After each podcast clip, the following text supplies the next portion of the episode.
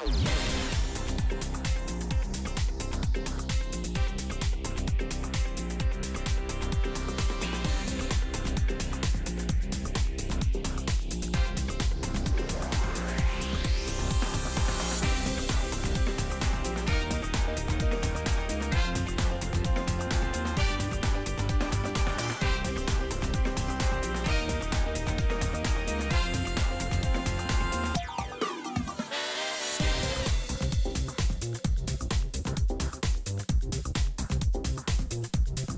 Un minuto pasa de las 9 de la mañana. Hoy está previsto que a las nueve y media haya Junta de Gobierno local en el Ayuntamiento de Palencia y que a las 10 la concejala de Protección Civil, Tráfico, Bomberos y Seguridad Ciudadana, Reyes Bodero, asista al acto institucional de la Guardia Civil en la comandancia de la Avenida de Cuba.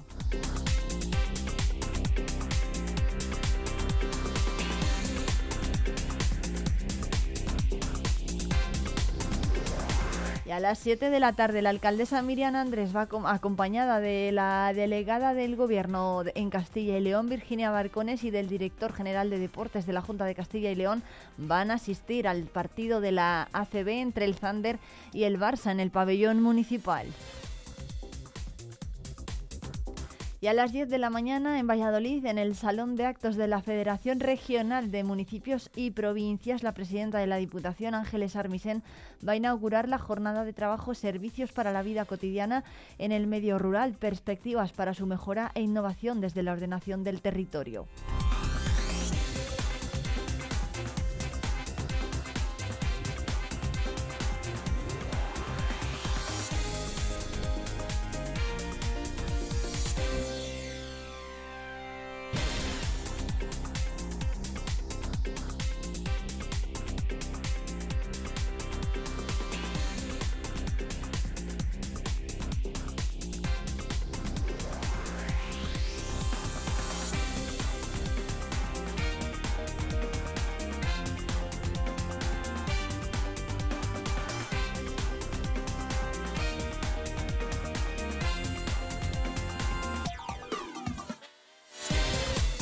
A las diez y media está prevista una visita a la Catedral de Palencia de la mano de la diócesis eh, porque se realizará la presentación de la visita que a partir de ahora se va a poder realizar para conocer in situ las obras de restauración que se han venido acometiendo durante los últimos meses. Estará disponible para todos los palentinos a partir de hoy y hoy vamos a estar además muy pendientes de esa visita aquí en Vive Radio Palencia.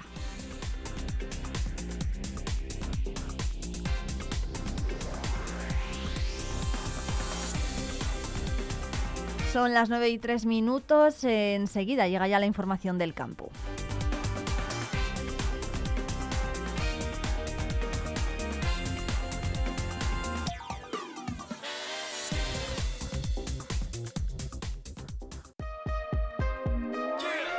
Vive Radio Palencia en el 90.1 de tu FM.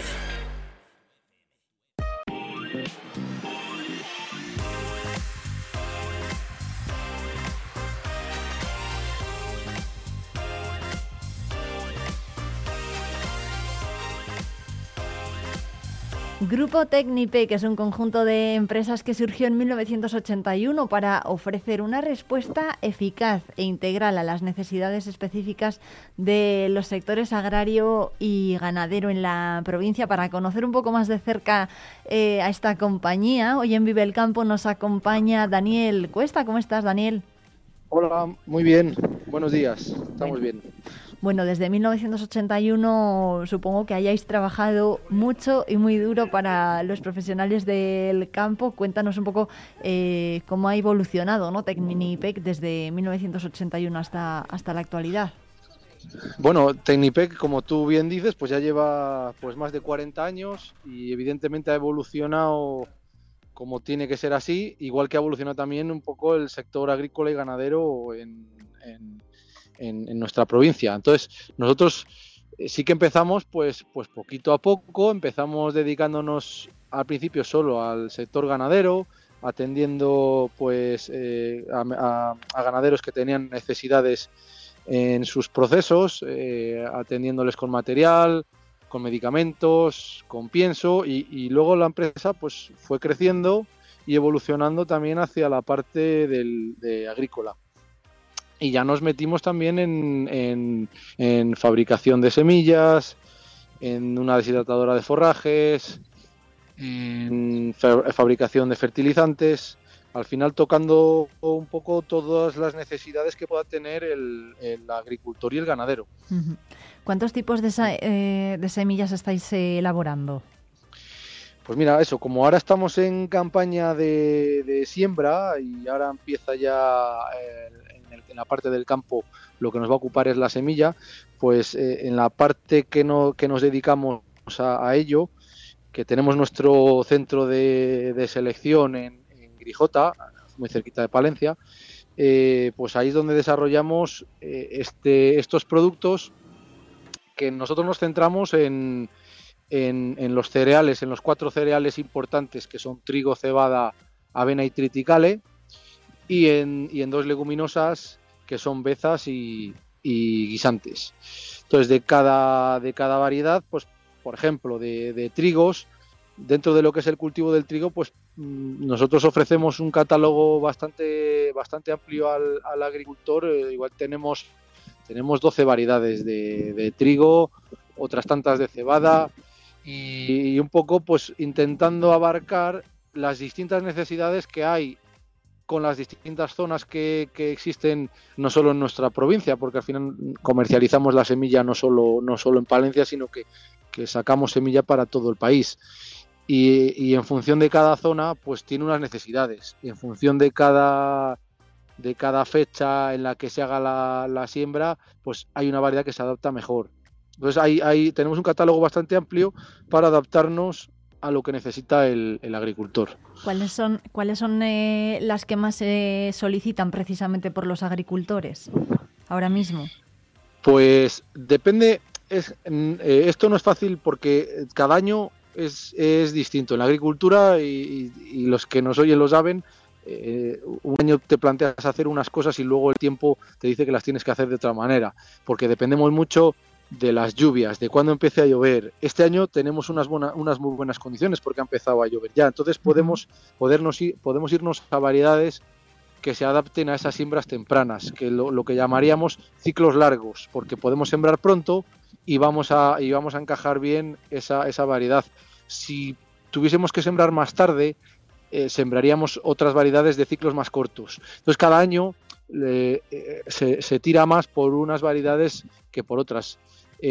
nosotros también un poco eh, lo que venimos a enseñar a, nuestros clientes nos gusta enseñarles las variedades en campo y hacemos unos, unos días en, justo antes de cosechar hacemos unos días de campo donde tenemos un muestrario de todas las, de todas las variedades que nosotros comercializamos sembradas y, donde, los, donde nuestros clientes las pueden ver para, para, ver un poco las características que tienen y poder elegir para el próximo año lo que, lo que quieren poner. Y en base también a esos resultados que se consigan en esos ensayos, eso se, se cosecha, se pesa, se mide, pues también damos unas valoraciones a los agricultores una, una guía para decir, mira, pues esta es más productiva en este tipo de condición, esta otra es más productiva en este tipo de ambiente, en, este, en esta zona, eh, en sistema de secano de regadío, para sembrar antes o para sembrar más tarde. Ahí no nos podemos centrar en una variedad porque en, en el campo no, eh, no es lo mismo para todos los lados. Hay que saber un poco interpretar qué necesidades en cada, en cada momento concreto tenemos, en cada explotación. Em, no sé si con el cambio climático precisamente os habéis visto obligados eh, bueno, a los cambios en el, en el tiempo, ¿no? en la climatología pues están dando muchos sobresaltos a los profesionales del campo. ¿Esto os ha obligado también a vosotros a cambiar, bueno, a buscar nuevos tipos de semillas, a tratarlas de forma diferente? Pues eh, sí, eh, está viendo una evolución, pero está produciéndose una evolución natural, porque, claro, em, no está cambiando nada a nivel del proceso de, selección de una semilla, a nivel de producción no estamos cambiando nada, pero lo que estamos viendo es que las variedades que más que mejor se están comportando ante, ante estos cambios de tiempo que está habiendo, con menores lluvias o más localizadas en unos momentos concretos o temperaturas más altas o más bajas, también por heladas en determinados momentos, están haciendo que unas variedades produzcan más que otras. Entonces, estamos haciendo una selección natural porque nos estamos quedando con esas variedades que más están aguantando todas estas inclemencias, todos, todos estos problemas del clima. Eh, lo estamos viendo en nuestros campos de ensayo y, por, y, vamos apostando por las variedades nuevas que vemos que se adaptan a, estas condiciones y también te lo muestra el agricultor. El agricultor que le va bien repite, el que va mal te dice, esta variedad no me ha gustado, vamos a cambiar por otra. Entonces tú ya vas, ya, ya vas jugando con, vas desechando unas y quedándote con otras a medida que, que, va cambiando el clima. Bueno, también has mencionado antes, Daniel, que, que tenéis en marcha varios campos de ensayo, eh, ¿cuáles son los principales en que estáis trabajando ahora mismo? Nosotros el, principal, que además lo hacemos aquí al lado nuestro de nuestro de nuestro planta de selección, eh, es en un campo de ensayo de todas las variedades que tenemos en catálogo y las variedades que esperamos que pueda haber pues dentro de dos, tres, cuatro años incluso también ya las vamos viendo.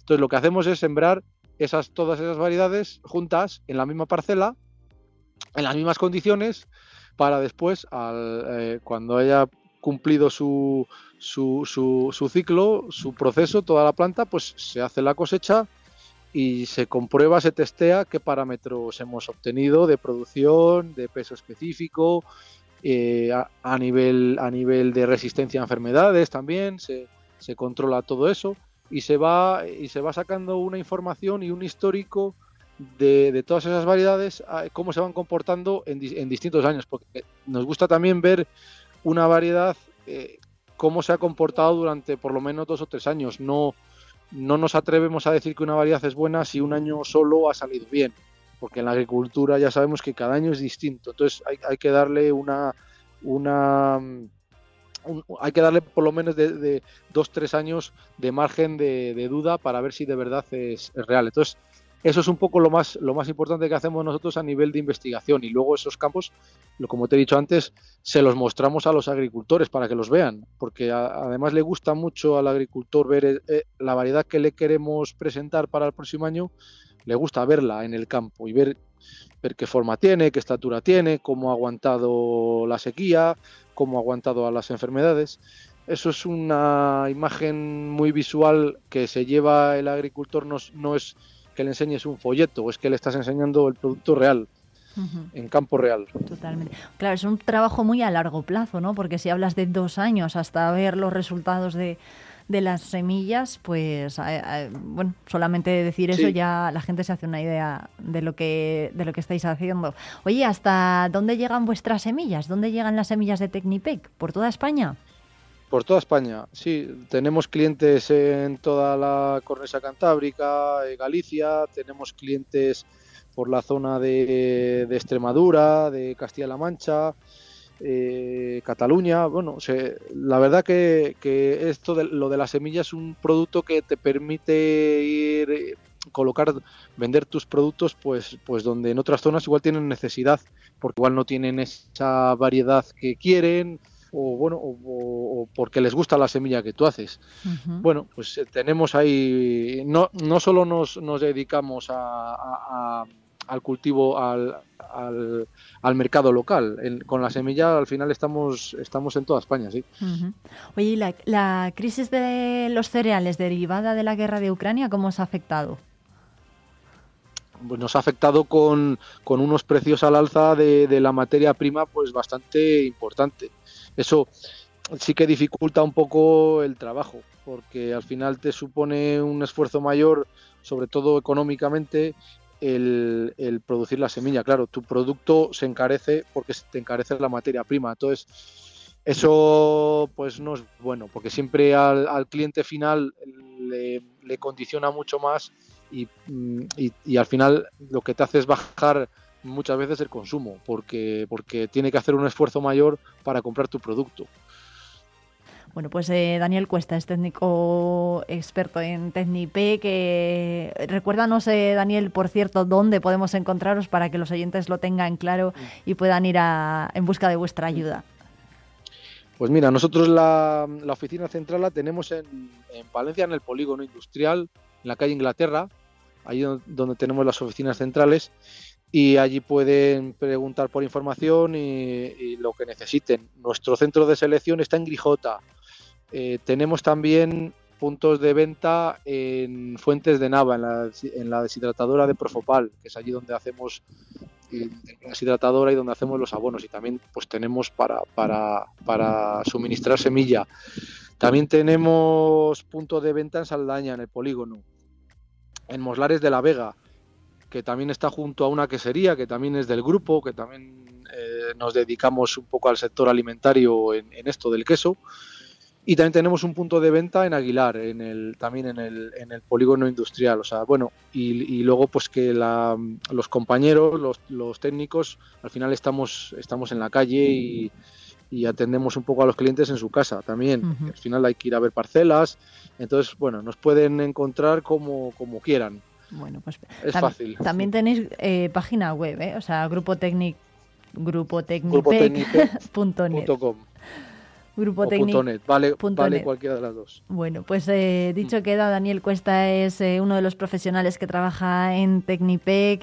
muchísimas gracias, una compañía que ya lo saben ustedes trabaja para cubrir las necesidades de las explotaciones agrícolas y ganaderas de todo el entorno, desde el suministro de semillas, fitosanitarios, fertilizantes, cosechas eh, y bueno, un montón de cosas más. Así que muchísimas gracias. Pues muchas gracias a vosotros por escucharme.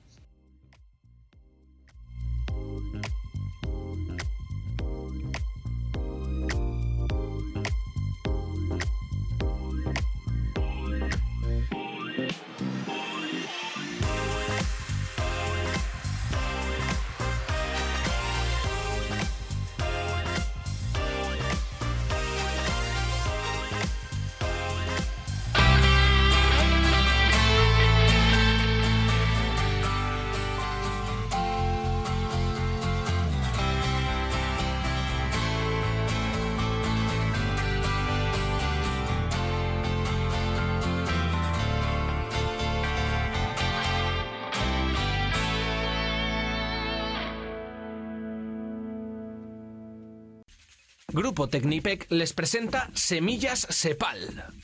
Semilla certificada fruto de la investigación, ensayos de cultivos, un gran seguimiento y la última tecnología de selección. No te la juegues, apuesta a caballo ganador, porque de buena semilla, buena cosecha. Talleres Multimarca Iván te ofrece la tranquilidad de dejar tu vehículo en manos de profesionales. Si buscas un vehículo de ocasión revisado y certificado, visita nuestra exposición. Talleres Multimarca Iván, en calle Alfareros 8.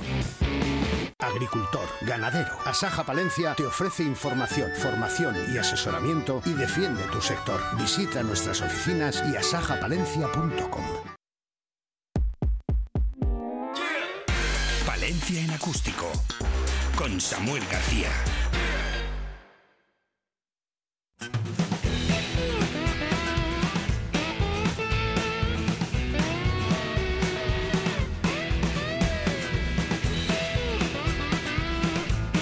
19 minutos de este viernes. Hoy terminamos la semana y lo hacemos hablando de Palencia y de su música. Lo hacemos como siempre con Samuel García. Buenos días. Hola, buenos días, ¿qué tal? Bueno, pues estupendamente. ¿Qué tal tú?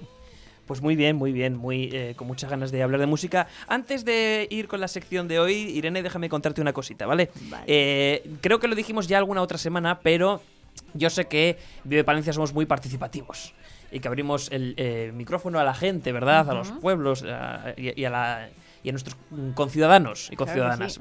Así que esta sección no quiere ser menos. Entonces, eh, toda recomendación y sugerencia viene bien porque aquí hablamos de música y músicos de Palencia y si alguien, y de cara a futuro haremos alguna sección, sería mi ilusión hacer peticiones del oyente. Ah, sí. Claro, sí, sí, peticiones del oyente, pero tienen que ser de grupos o de artistas de Palencia y de la provincia. Entonces, si, si alguien eh, quiere escuchar algún grupo, o incluso hay algún grupo que quiere escucharse en la radio, que también eso mola, puede mandar un WhatsApp al número 669 2278 75. Lo repetimos porque esto queda guay.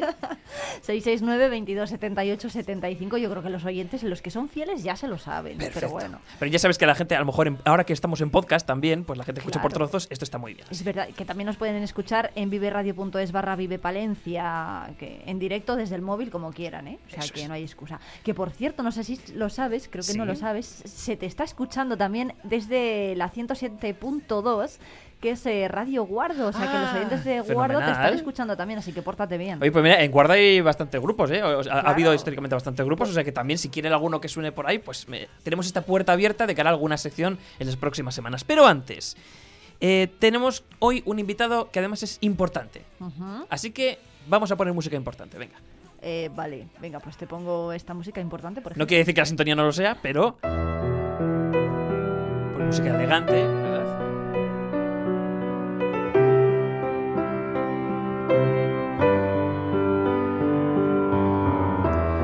Música de gran salón, ¿no?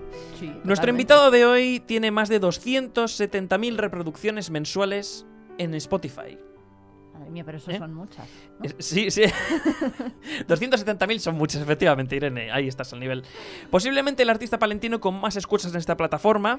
Y todo esto lo consigue sin cantar ni una estrofa, solamente con su música y con su piano. Y dirás, pues ponme una canción suya y así lo conocemos, ¿no? ¿Por qué no escuchamos algo de él? Pues mira, porque esto precisamente que está sonando, esto es suyo. Este es el tipo de música que hace nuestro invitado, una música tranquila, casi de banda sonora, que acompaña a través de, sobre todo Spotify, a un montón de personas de todo el mundo que ha recibido premios y reconocimientos internacionales y que lleva la firma del aguilarense Oscar Pascasio.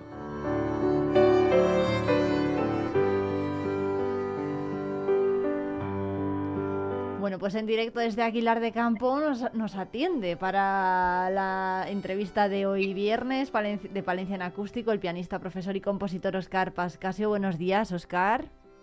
Hola, buenos días. Bueno, oye, bienvenido. Eh, nos Bienvenido. acaba, lo primero, nos acaba de decir Samuel tus cifras de Spotify y son impresionantes. Ya te diremos a ver cómo lo haces para que en Vive Radio Valencia lleguemos a esas cifras también. Eh, aunque eh, es, es una la pregunta, pregunta, es una pregunta difícil la que te vamos a hacer, pero bueno, te la vamos a plantear igualmente, ¿vale? ¿Cómo se hace eh, llegar a esas cifras y cómo se consigue llegar a tantos miles eh, de oyentes? Pues con muchísimo trabajo. Esa es la, la palabra. Eh, pensad que mi música, música de piano, no es una música que puedas escuchar en radios como los 40 principales o semejantes, ¿no? Entonces es todo muchísimo curro por parte mía eh, de buscar listas en las que yo pueda estar, porque claro, todo esto del mundo del streaming se basa en que en cuantas más listas, playlist que se llama, ¿no? Cuantas más listas estés, más, más gente te escucha. Sí. Entonces, claro, tú empiezas en este mundo con cero oyentes y no te escucha nadie, salvo la familia y cuatro amigos más. Claro. Entonces, claro, es una tarea, yo los dos primeros años, eh, las horas que he podido meter, eso, buscando listas en las que pudiera entrar mi música, eh, tienes que buscar a esa gente que lleva esas listas, o sea, os podéis imaginar la locura que es, Sí, sí, buscando a esas personas en redes sociales, o sea, un poco así, porque los empieces eh, es, es lo más difícil, ¿no? Por, por eso mismo, porque igual eh, una persona que lleva esa lista, que es un artista, tú le sugieres tu música, ve que tienes 100 oyentes y no te hace caso. Sin embargo, cuando ya tienes unas cifras ya importantes, es cuando ya eh, se fijan un poco más en ti, ¿no? Ah, es un poco...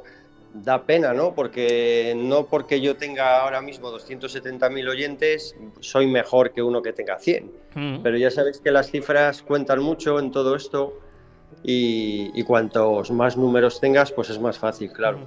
Óscar Pascasio tiene influencia familiar. De hecho, su abuelo, José María Monzón, dirigió el coro Ronda Peña Aguilón durante 50 años, nada menos. Creo que no me equivoco la cifra, Óscar.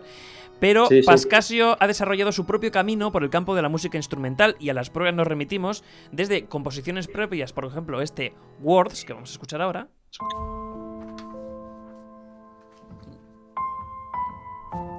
Estas es canciones para escuchar cuando llueve, ¿no? Eh, pero incluso se atreve con covers o versiones de otros temas, como por ejemplo este, que le sonará a los fanáticos de la serie La Casa de Papel.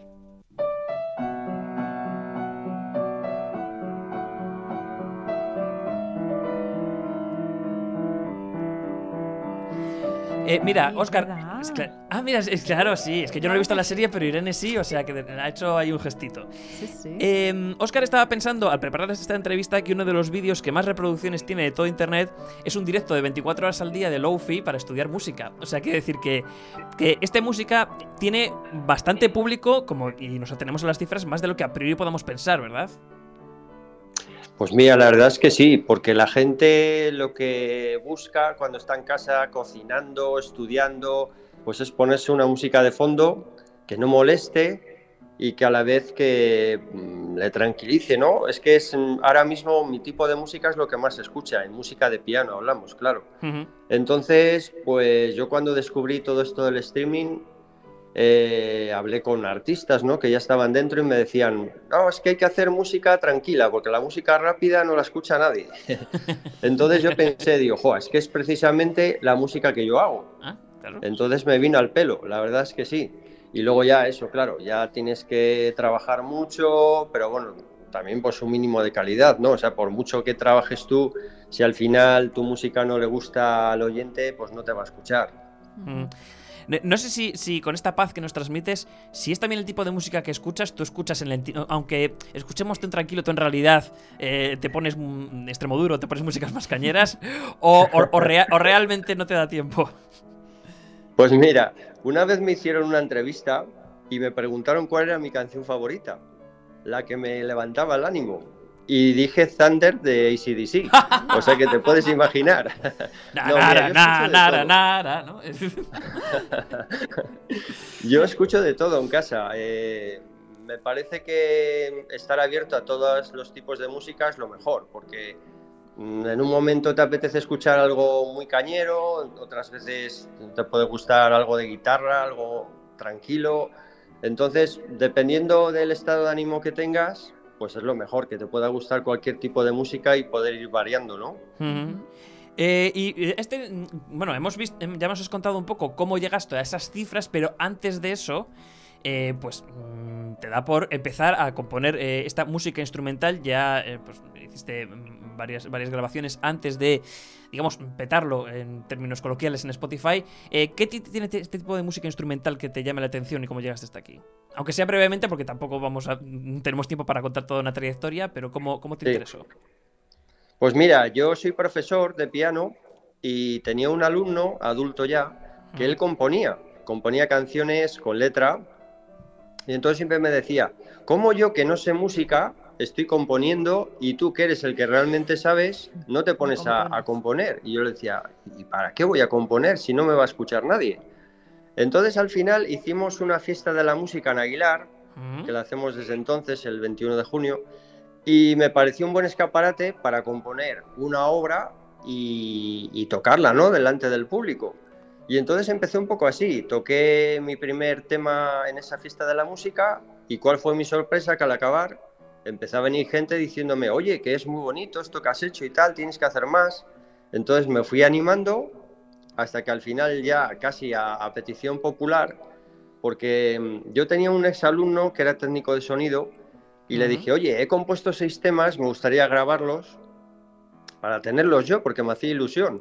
Y estuve muchos meses en los que yo escuchaba mi propia música yo solo.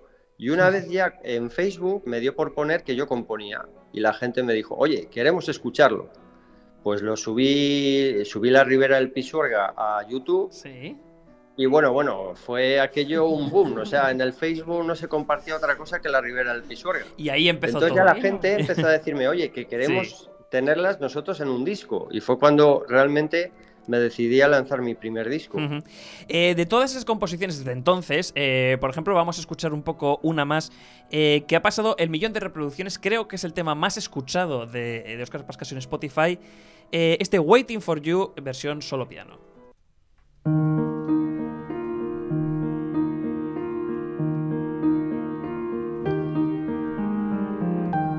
Este tema, que a lo mejor la, gente mm, que no esté tan acostumbrada a este tipo de música dirá, bueno, pues no hay mucha diferencia con los anteriores. Bueno, pues este tema en concreto y esta versión tiene casi 3 millones y medio de reproducciones. Solo este tema. Eh, Oscar, tú has mencionado antes que, que aquí hay mucha historia quizás de, de marketing musical detrás, pero no sé eh, ¿qué, tiene este, qué ha tenido este tema en concreto para mm, tener tantas eh, reproducciones con respecto al resto y por, por qué le hace tan especial, digamos. Pues mira, esa pregunta me la he hecho yo muchas veces.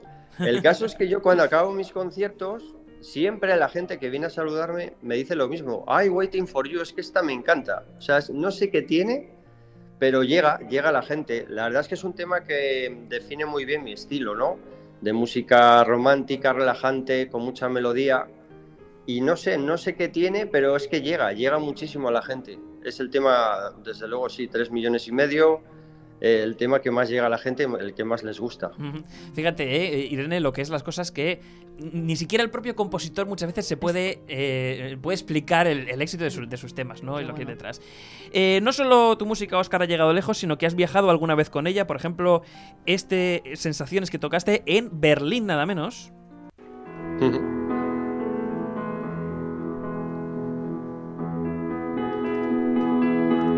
Esto es la grabación del año 2018 en la Philharmonic Hall de Londres durante una entrega de premios.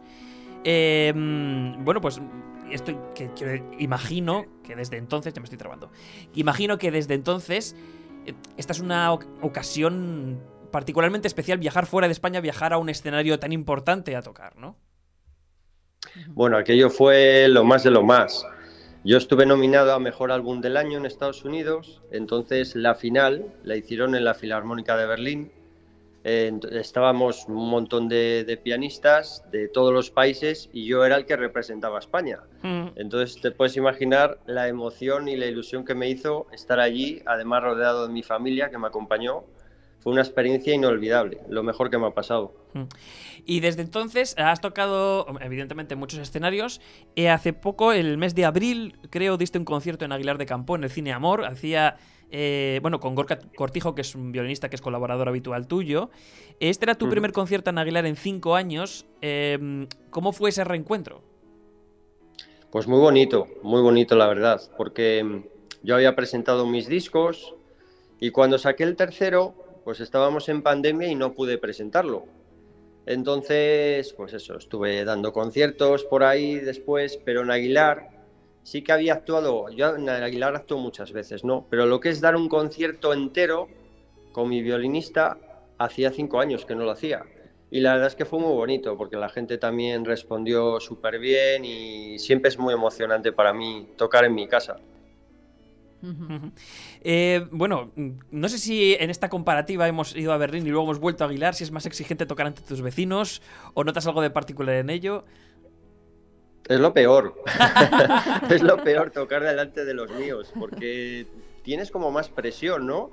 Es como que lo quieres hacer tan bien, tan bien, que los nervios, yo en Aguilar es donde más nervioso me pongo. Te puedo decir que en Berlín estaba menos nervioso que en Aguilar. O sea, así te lo digo porque en Berlín fui a disfrutar, o sea, eh, yo pensé, aquí no me puedo poner nervioso, estoy en una final, voy a disfrutar este momento porque igual es solamente una vez en la vida.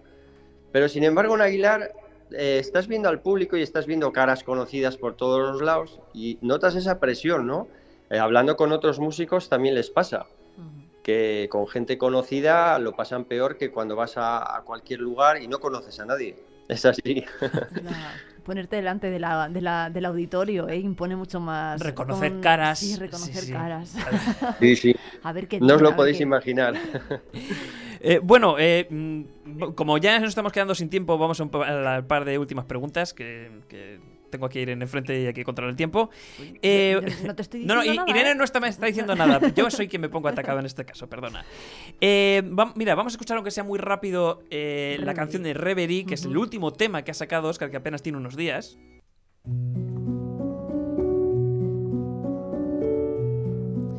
Eh, que esto me da pie a, a, preguntarte una cosa quizás un pelín más técnica, pero que también es curiosa.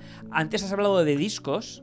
Pero en Spotify vas sacando temas por separado, en sencillos. Quizás esto también tiene que ver un poco con lo que decías antes de tener que seguir las dinámicas de la plataforma y sacar tema cada nada, estar actualizándose continuamente. Mira, eso es un tema que mm, se ha puesto muy de moda desde hace un par de años, lo hacen incluso los artistas más importantes. Eh, tú sacas un disco de 10 temas y al final la gente sí, lo escucha y está un par de meses, tres meses y al final escucha las 10 a la vez y deja de escucharlo. lanzando por singles lo que, mm, lo que viene bien es que vas lanzando de uno en uno y vas promocionando de uno en uno, con lo cual le das más importancia a cada single. Entonces, cada tres, cuatro semanas yo siempre estoy lanzando música nueva y todos los artistas así que, están como yo lo hacemos de esta manera porque llegas mucho más de esta manera que lanzando un disco completo. Pues como que da más tiempo, ¿no? A digerir la, música de poco Es que además, además eh, la gente ya sabe que yo voy a ir lanzando cada mes y la tienes ahí pendiente. O sea, tú sabes que cualquier músico, pues de los de ahora, me da igual, eh, te sacan un disco, igual tardan 3, 4 años en volver a sacar el siguiente. Antes era así. Sin embargo, de esta manera, la gente ya, tus fans, están pendientes de ver lo que vas a sacar y siempre les tienes ahí. Bueno, y antes de terminar, Oscar, perdona ya el, quizás me meto demasiado en lo personal, pero tengo una última duda, que es el tema de la pajarita. Eh, eh, evidentemente, cualquiera que busque vídeos de interpretaciones de Oscar Pascasio viste de etiqueta, como corresponde al tipo de música elegante, de piano, y en algunos casos incluso pajarita. ¿Esto, esto por qué, eh, Oscar? bueno, pues buena pregunta también. Digamos que yo siempre, desde que era joven, siempre salí con traje porque era lo que se solía ver. Ahora sí que es verdad que hay artistas ya que van pues con boina, con vaqueros, con zapatillas. No me lo he planteado, la verdad, el ponerme así un, en plan más modernito.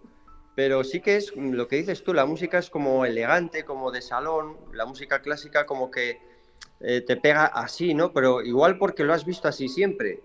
Y sí que es verdad que ahora los artistas, muchos de ellos, pues ya van en plan un poco más moderno. Me lo tengo que plantear.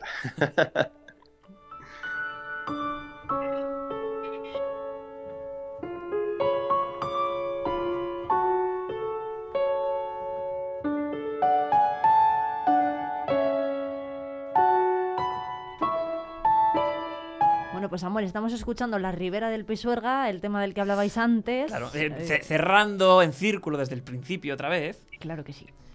Y damos eh, las gracias a, Oscar, cuyos temas, por cierto, están todos en plataformas digitales, para que la gente los escuche, los siga. También tiene una web, incluso, incluso si hay interesados, vende sus partituras, que también es una cosa que no nos ha dado tiempo a tocar, pero es, es, curioso e interesante para la gente que está estudiando piano. Es verdad, oye, pues luego le preguntamos. Además, tiene mucho éxito. Eso es, gente que que está estudiando, además de, cualquier país, mm, me escriben y, vamos, eh, me compran las partituras, sí. Qué bueno. Oye, pues Oscar, muchísimas gracias por atendernos aquí en Palencia en Acústico. Espero que hayas pasado un buen rato. Desde luego que estás invitadísimo a que vengas a visitarnos aquí al estudio y a que nos pongas cara a Samuel y, a mí. Y muchísimas gracias. Vale, muchísimas gracias a vosotros. Un abrazo. Venga, un abrazo.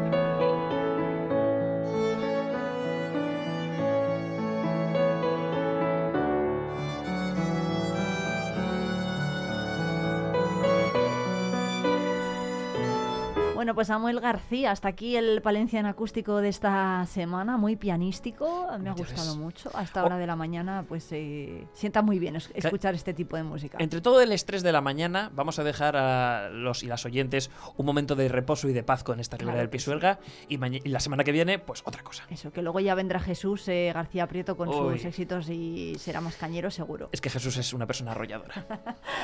Pues eh, lo dicho, Samuel García, muchas gracias y nos vemos la próxima semana. Dale, buen viernes, adiós.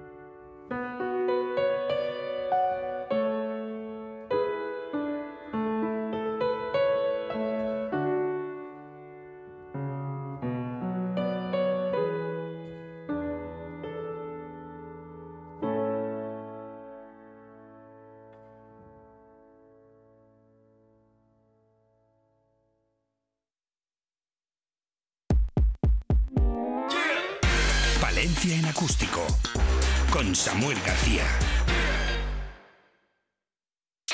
Esto es Vive Radio. Siempre alegre, siempre positiva,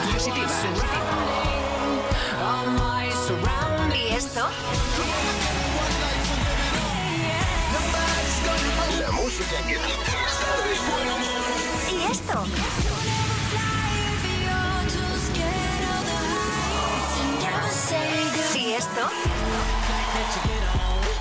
Siempre música positiva. Esto también es Vive Radio. Las canciones que te alegran el día. Siempre con un poco más de vida. Vive Radio.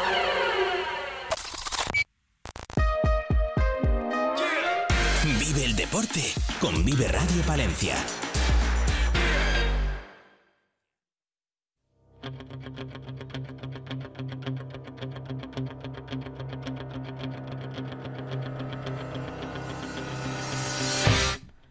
42 minutos de este viernes. Seguimos en directo en la 90.1 de la FM Palentina vamos a abrir página deportiva porque este fin de semana hay varias citas de las que hablar. La primera que tenemos es este viernes a las 7 esta tarde, el Fander Palencia.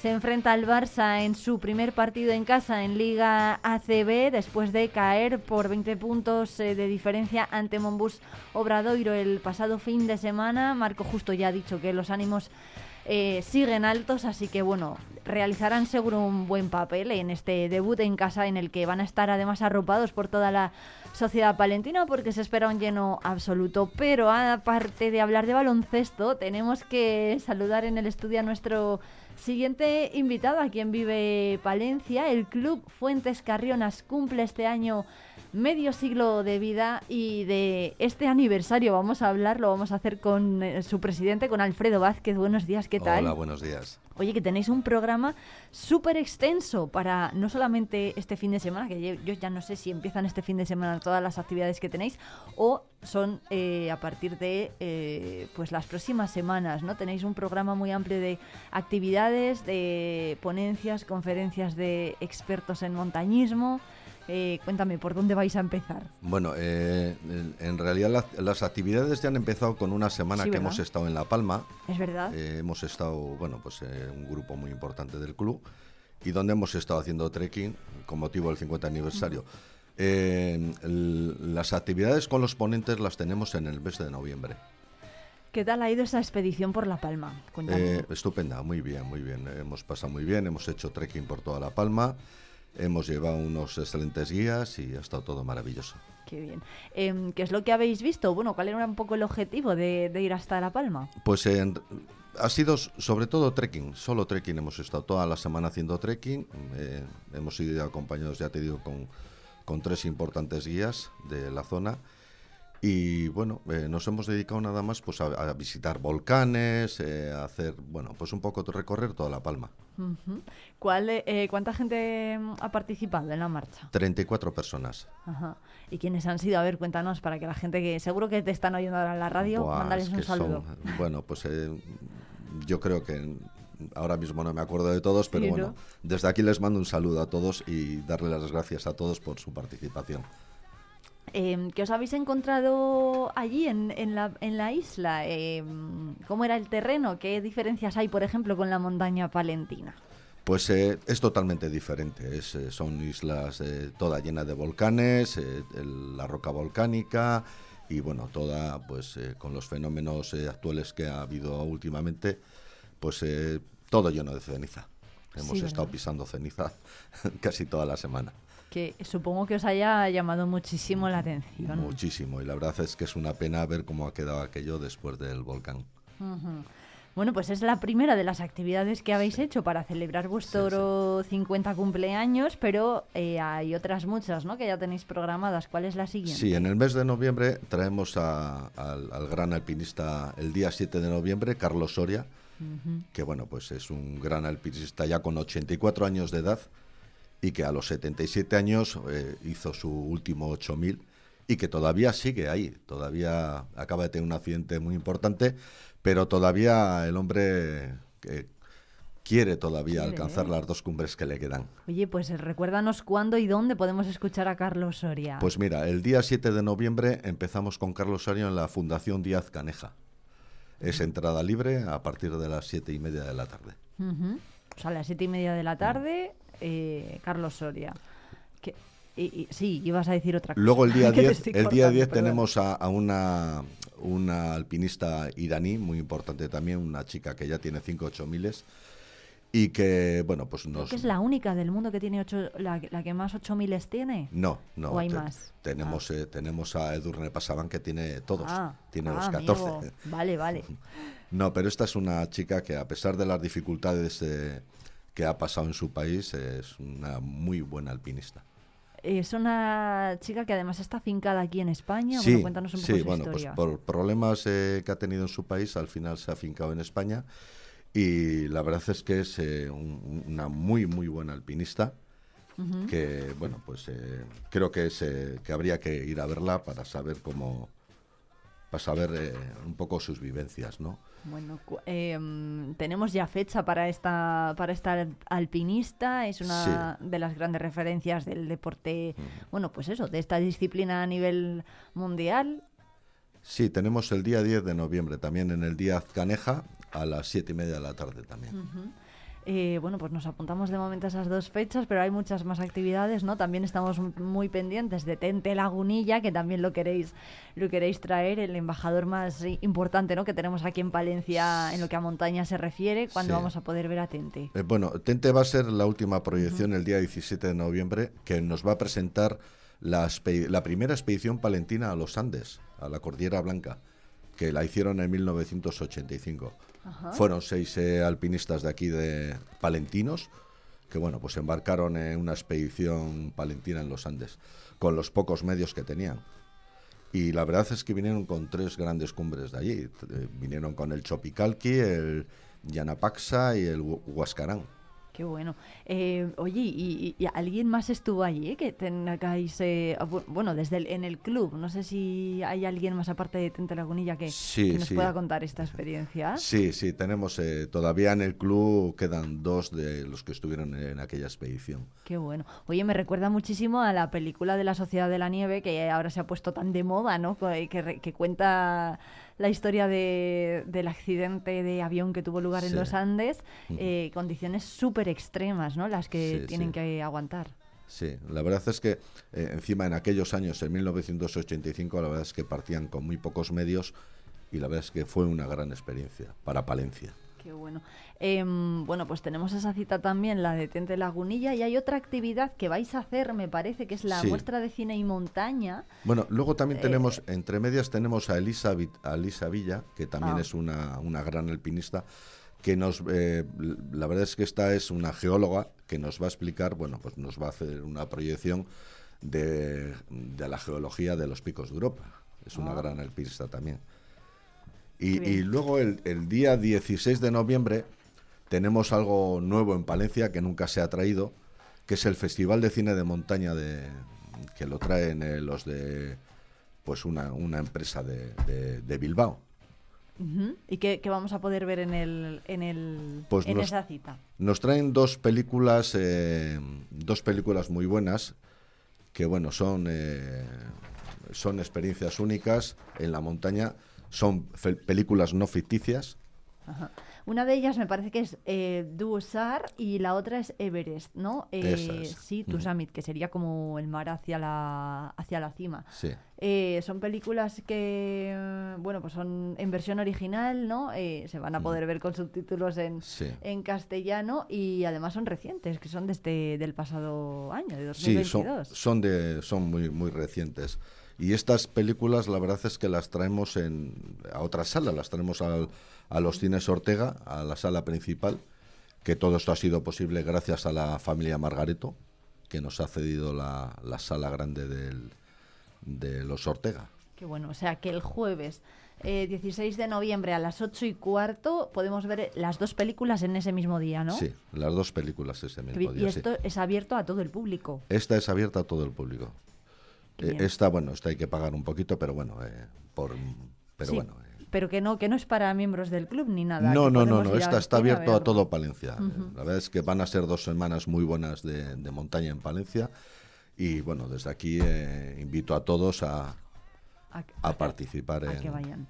Eh, bueno, pues eh, Alfredo, muchísimas gracias por venir a contarnos todo esto. Felicidades, porque es Muchas vuestro gracias. 50 cumpleaños y esperemos, eh, desde luego que vamos a estar muy pendientes Mm. sobre todo de esas ponencias de los alpinistas, Carlos Soria, también la chica iraní, de nombre impronunciable, porque es que lo tenemos aquí escrito, pero no lo sabemos eh, casi, casi ni decir, pero bueno, que es una, una Parvani Kazemi. Parvani Kazemi es la, la chica iraní que nos va a contar pues cómo es lidiar ¿no? con el hecho de ser mujer, ser deportista y ser además iraní. Lleva ya unos años afincada en España, pero eh, bueno, pues ha tenido que, ser, que salir de su país por las circunstancias que son más que evidentes. Así que muchísimas gracias por, traernos todo esto. Es un programa muy extenso. Oye, por cierto, ¿qué, tal está la montaña palentina para ir ahora de ruta?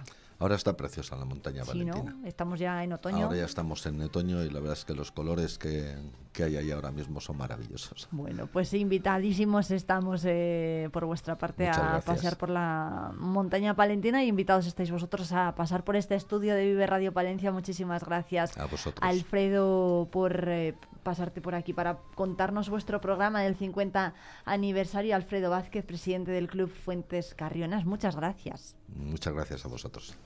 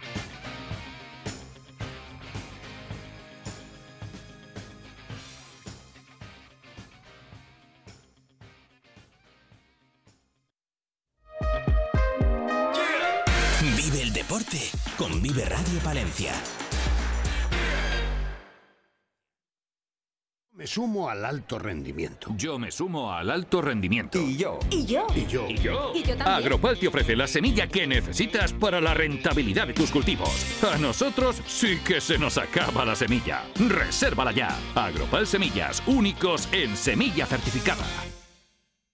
¿Pensando en una nueva escapada? Tenemos un plan perfecto para ti. Ven a Ampudia, descubre la magia de su castillo, la belleza de su colegiata, el encanto de sus calles porticadas o los tesoros que esconden sus museos. Descansa en sus preciosos alojamientos y deleita tu paladar con la rica gastronomía de sus restaurantes. Escápate, ven a Ampudia, te sorprenderá. Grupo Tecnipec les presenta Semillas Sepal. Semilla certificada fruto de la investigación, ensayos de cultivos, un gran seguimiento y la última tecnología de selección. No te la juegues, apuesta a caballo ganador, porque de buena semilla, buena cosecha. Vive el deporte con Vive Radio Palencia.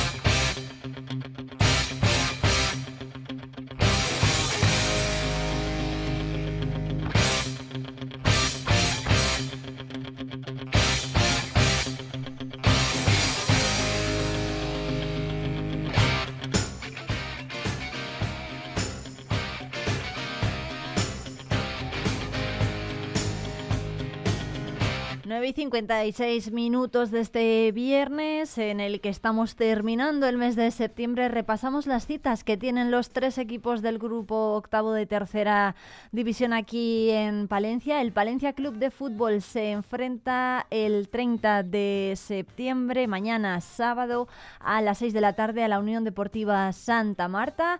Eh, por su parte, el Becerril se enfrenta a la Sociedad Deportiva Almazán a las 5 y media de la tarde. Visita el día 1 de octubre, el domingo.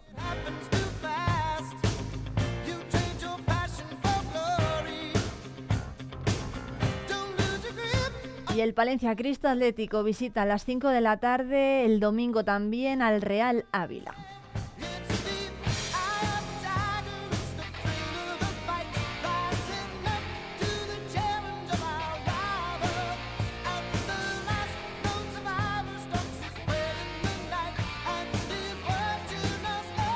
La clasificación, por cierto, en la clasificación se mantiene el Palencia Club de Fútbol en octava posición con cinco puntos por debajo de la Unión Deportiva Santa Marta. Le sigue el Palencia Cristo Atlético que va décimo con cuatro puntos.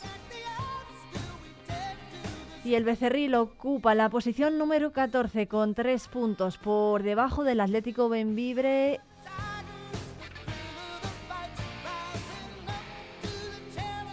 y a un punto también del Mirandés B.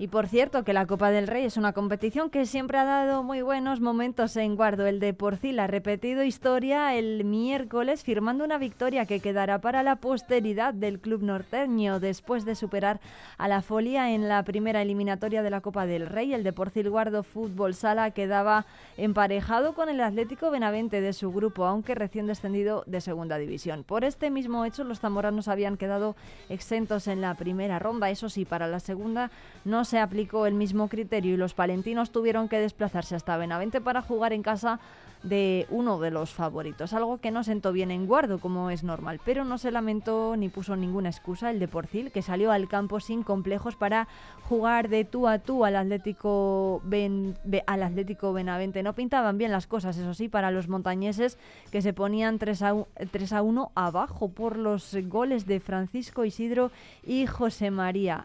Eh, cuando más feo pintaba el cuento, cuando más feo pintaba, el de Porcil tiro de heroica, esa que nunca le falla para dar la vuelta al marcador. Davidín, Juan Luis eh, Requero y Víctor Requero marcaron para certificar la remontada 3 a 4 fuera de casa ante el potente Atlético Benavente y billete para la siguiente eliminatoria Copera.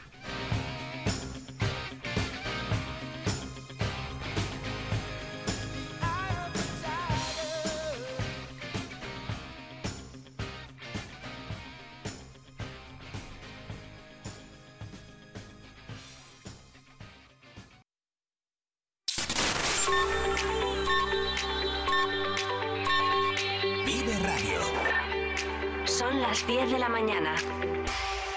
Palencia 90.1.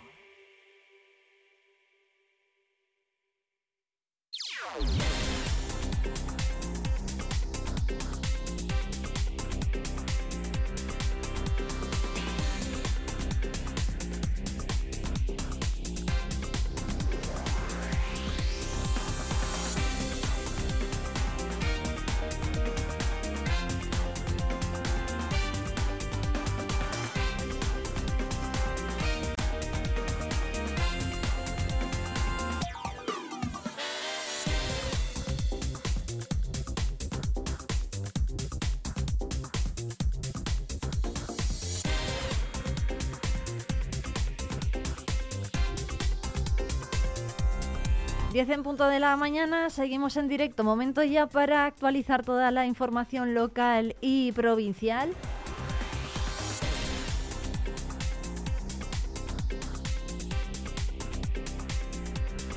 A esta hora continúa la rueda de prensa posterior a la Junta de Gobierno local del Ayuntamiento en la sala de concejales y a esta hora también la concejala de Protección Civil, Tráfico, Bomberos y Seguridad Ciudadana, Reyes Bodero, está asistiendo al acto institucional de la Guardia Civil en la comandancia de la Avenida de Cuba, aquí en Palencia Capital.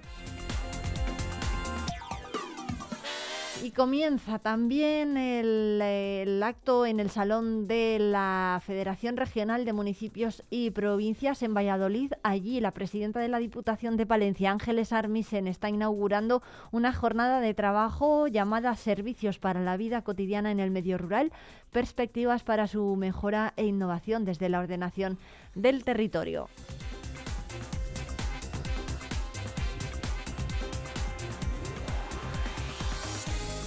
Y hasta las 12, ¿de qué vamos a hablar en Vive Palencia? Pues hoy es viernes, así que ya saben que nos toca hablar de los estrenos de las salas de cine que hay este fin de semana en Palencia. Lo vamos a hacer con Nacho Blanco y Javier Margareto.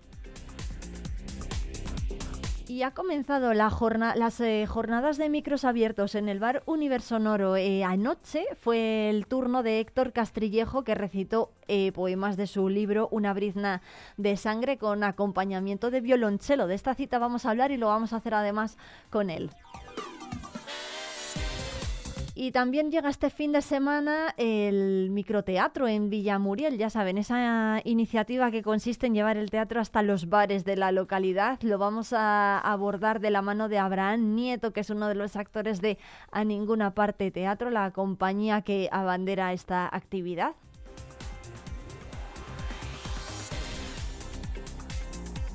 Y vamos a hablar también con Felipe Ruiz Alonso, él es miembro de la Asociación Amigos de los Castillos, que este, estos días eh, han tenido una actividad relacionada con eh, el impulso de estos monumentos en Palencia y en toda Castilla y León. Y por supuesto, Jesús García Prieto va a traernos los éxitos más sonados estos días en Palencia.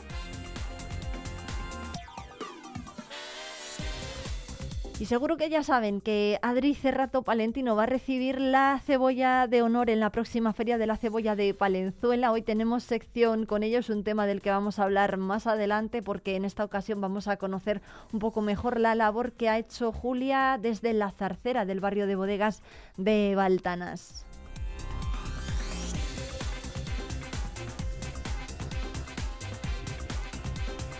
Y este fin de semana, el 1 de octubre, el domingo, es el Día Internacional de la Música, así que qué mejor ocasión para celebrarlo que hablar con Enrique Abello, el director del Conservatorio de Palencia. Nos va a contar qué tienen que hacer los eh, alumnos más rezagados eh, para acceder a esta institución.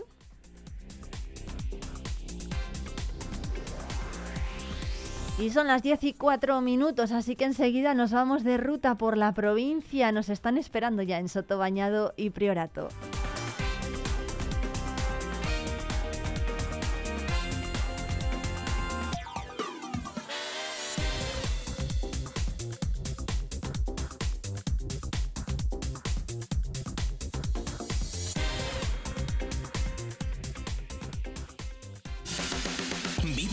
Vive tu provincia, vive tu pueblo, vive radio.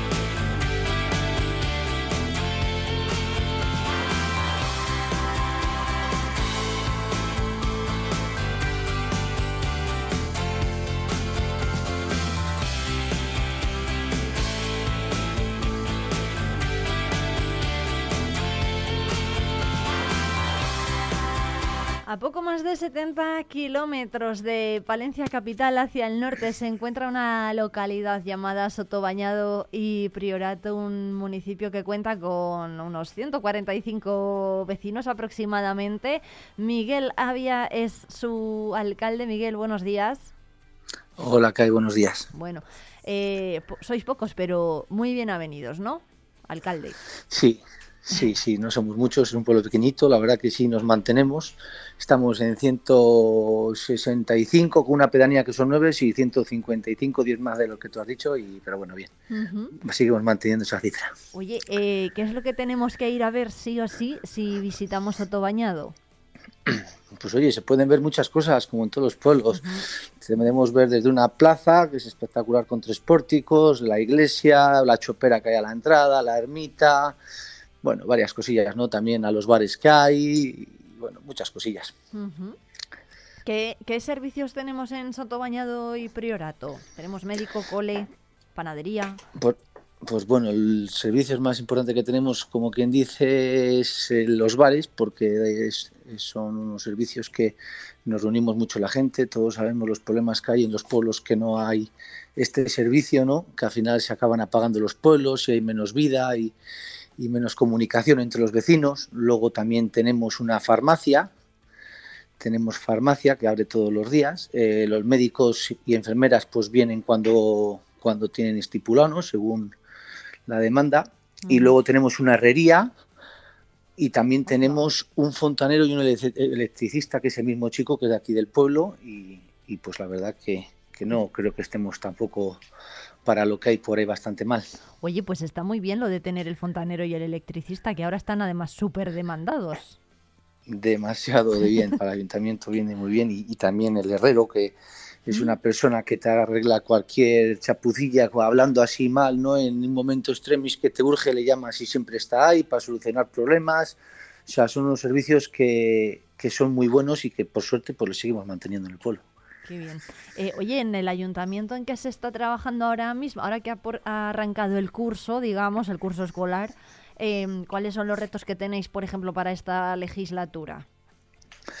A ver, retos son muchos, ¿no? Y, y muy complicados, todos lo sabemos. Eh, los retos que tenemos es seguir manteniendo el pueblo en las condiciones en las que más o menos está, mejorarle en infraestructuras. Hemos mejorado ya muy con muchas infraestructuras y bueno, todavía queremos seguir mejorando. Luego tenemos también proyectos en mente, como por ejemplo intentar conseguir una, hacer una comunidad energética para que los vecinos puedan salirles gratis la luz, eh, canalizar todo el cableado por todo lo que hemos soterrado, eh, seguir con la red de saneamiento. Bueno, te puedo empezar a seguir contando proyectos que tenemos, ¿sabes? Pero aquí nunca se acaban los proyectos.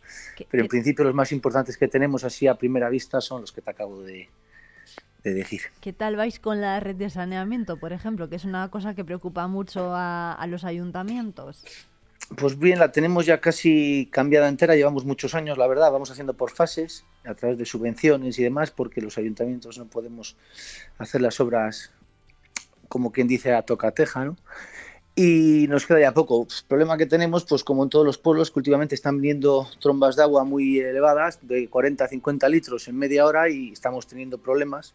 Y también estamos buscando alguna solución para intentar elevar, que sea lo mínimo posible el perjuicio de, de estas causas que estamos teniendo en estos días.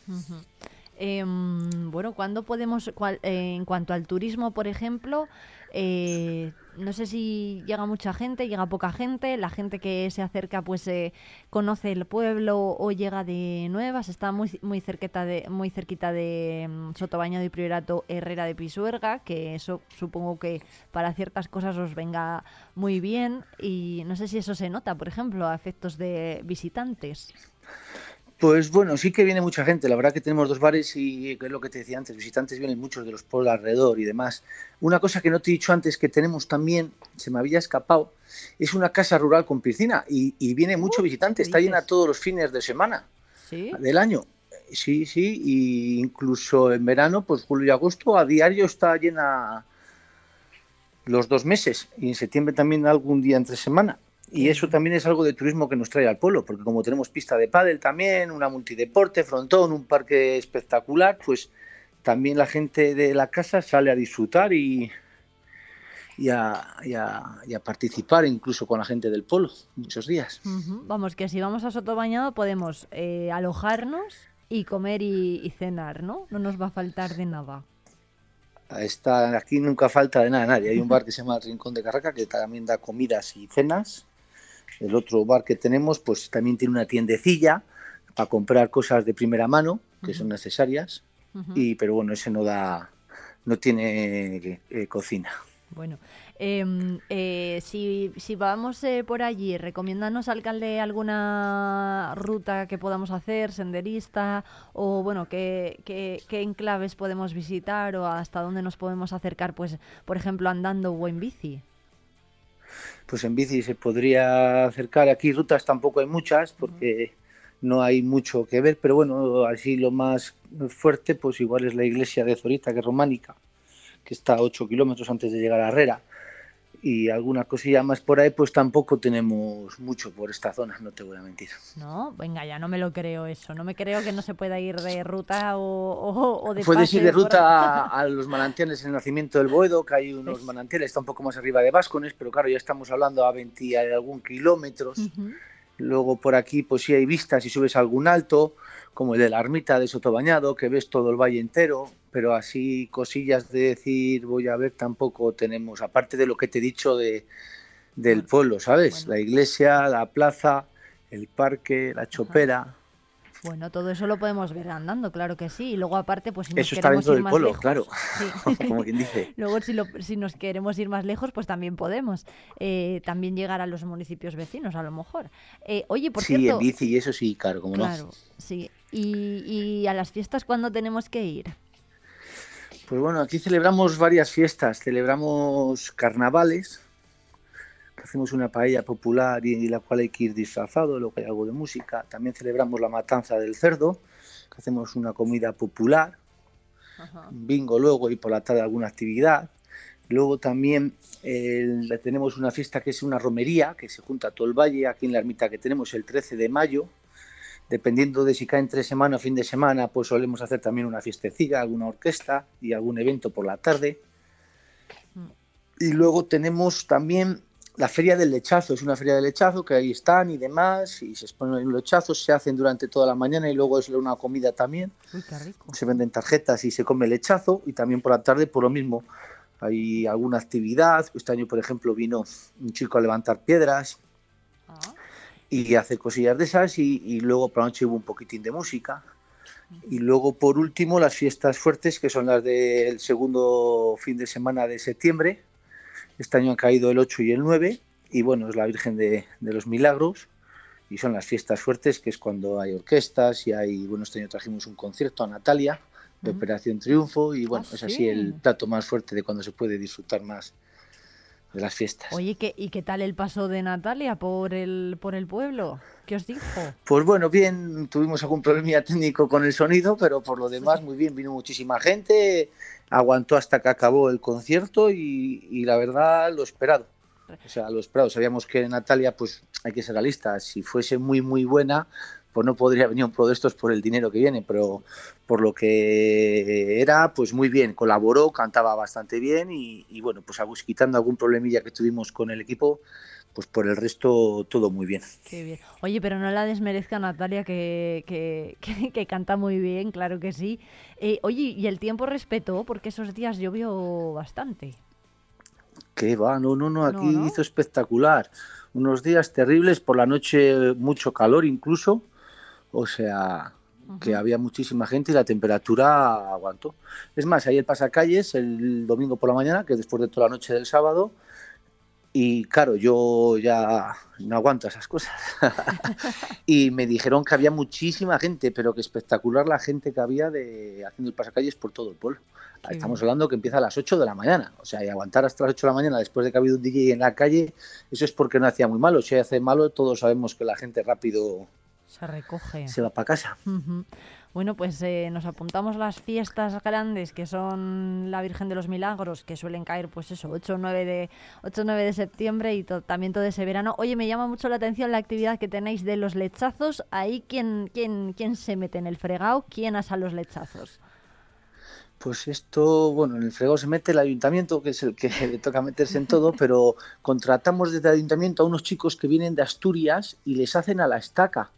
Vienen el día anterior, les untan con un mejunje, les atan en unas barras que luego al día siguiente con leña les ponen alrededor los lechazos, se llama la estaca y van dándoles la vuelta poco a poco hasta que se hacen y es un proceso que dura desde más o menos desde las 9 de la mañana hasta las dos y media de la tarde y luego a las dos y media tres se ponen a dar raciones ellos mismos. Ponemos unos platos y nosotros entregamos los platos y y, y luego pues la gente les disfruta comiéndoles y la verdad que están no es por nada ¿eh? pero espectacular Oye, ¿cómo es eso de asar a la estaca, los lechazos? O sea, esta casa es lo que te decía, pues es una estructura de hierro que en la cual se ata el lechazo abierto, como quien dice, de pies y brazos y con unos alambres y luego se cuelga como que está de pie, le la, la- la anclas en la tierra, la estaca y esa misma estaca como tiene, como quien dice, a los pies la leña, pues la van girando y el lechazo se va haciendo poco a poco.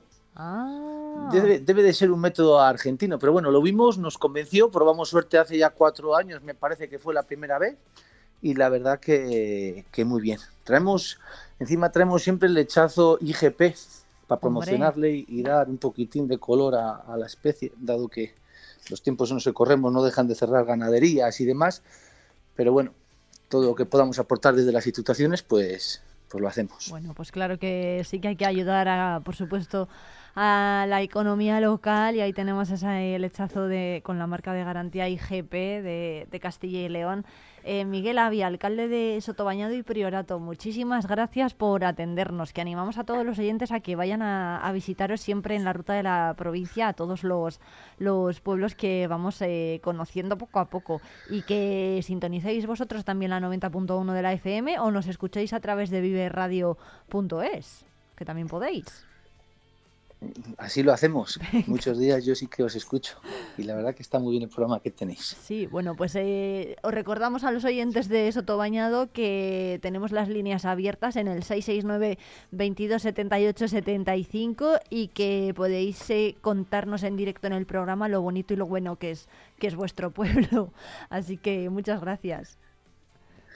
Muchas gracias a vosotros. Ya sabéis, todo el que quiera venir a disfrutar y a pasar un rato alegre, pues aquí está Sotobañado y Priorato. Qué bien, pues Sotobañado y Priorato y su alcalde Miguel Avia en Vive Radio Palencia. Muchas gracias. A vosotros.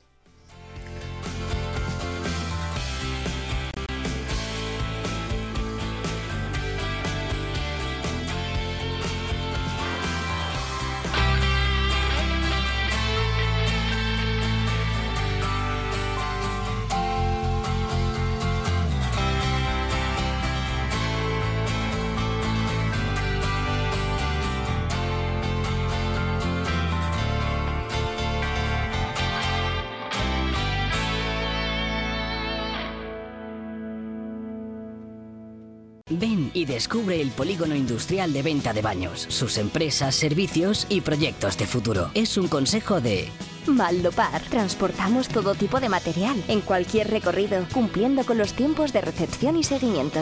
Kiko Inox, especialistas en fabricación artesanal de líneas de escape homologadas y deportivas en inoxidable. Suministramos todo tipo de material para la fabricación de líneas de escape. Electrotecnia Ergio, empresa especializada en el sector industrial, instalaciones agrícolas, plantas de producción, instalaciones integrales, llave en mano, ofreciendo todo tipo de mantenimiento y servicios en alta y baja tensión. Empresa consolidada con más de 40 años de experiencia.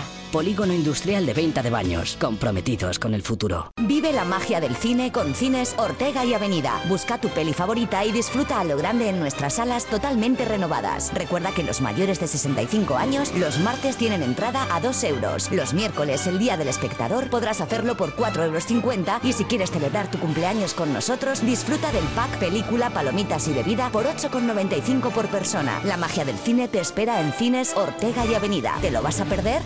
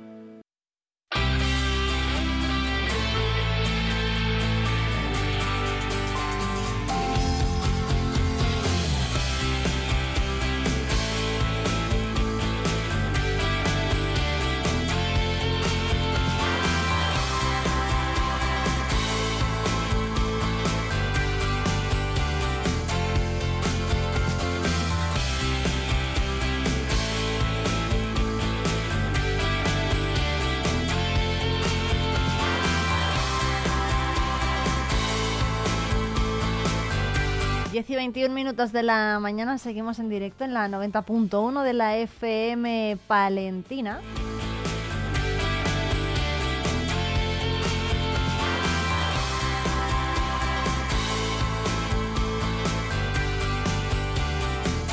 Y os adelantábamos antes que este fin de semana es el Día Internacional, el Día Mundial de la Música de esta jornada. Hemos hablado con Enrique Abello, el director del Conservatorio de Palencia.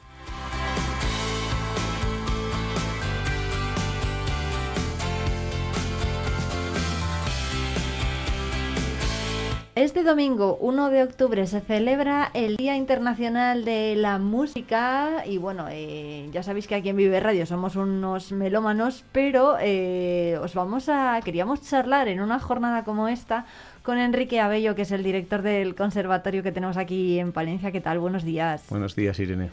Bueno, que además en el conservatorio acabáis de abrir un segundo periodo de, admisión, ¿no? Para que aquellos rezagados que todavía no, no han conseguido matrícula ni plaza puedan, puedan hacerlo. ¿Qué, ¿Qué es lo que tienen que hacer? Sí, bueno, pues en la página web del conservatorio se pone Conservatorio de Palencia en un buscador y aparece la página web, vamos, bastante sencillo. Ahí tienen toda la información que necesitan y si no se puede llamar por teléfono y la secretaría en horario de mañana pues te, te dan toda la información. Bueno, eh, hasta ahora, ¿cómo va el número de inscripciones? ¿Cuántos alumnos hay matriculados en el Conservatorio de Palencia? Este año tenemos en torno, cuando eh, termine este segundo periodo de, de admisión, un- alrededor de 350 alumnos, que es el conservatorio completo.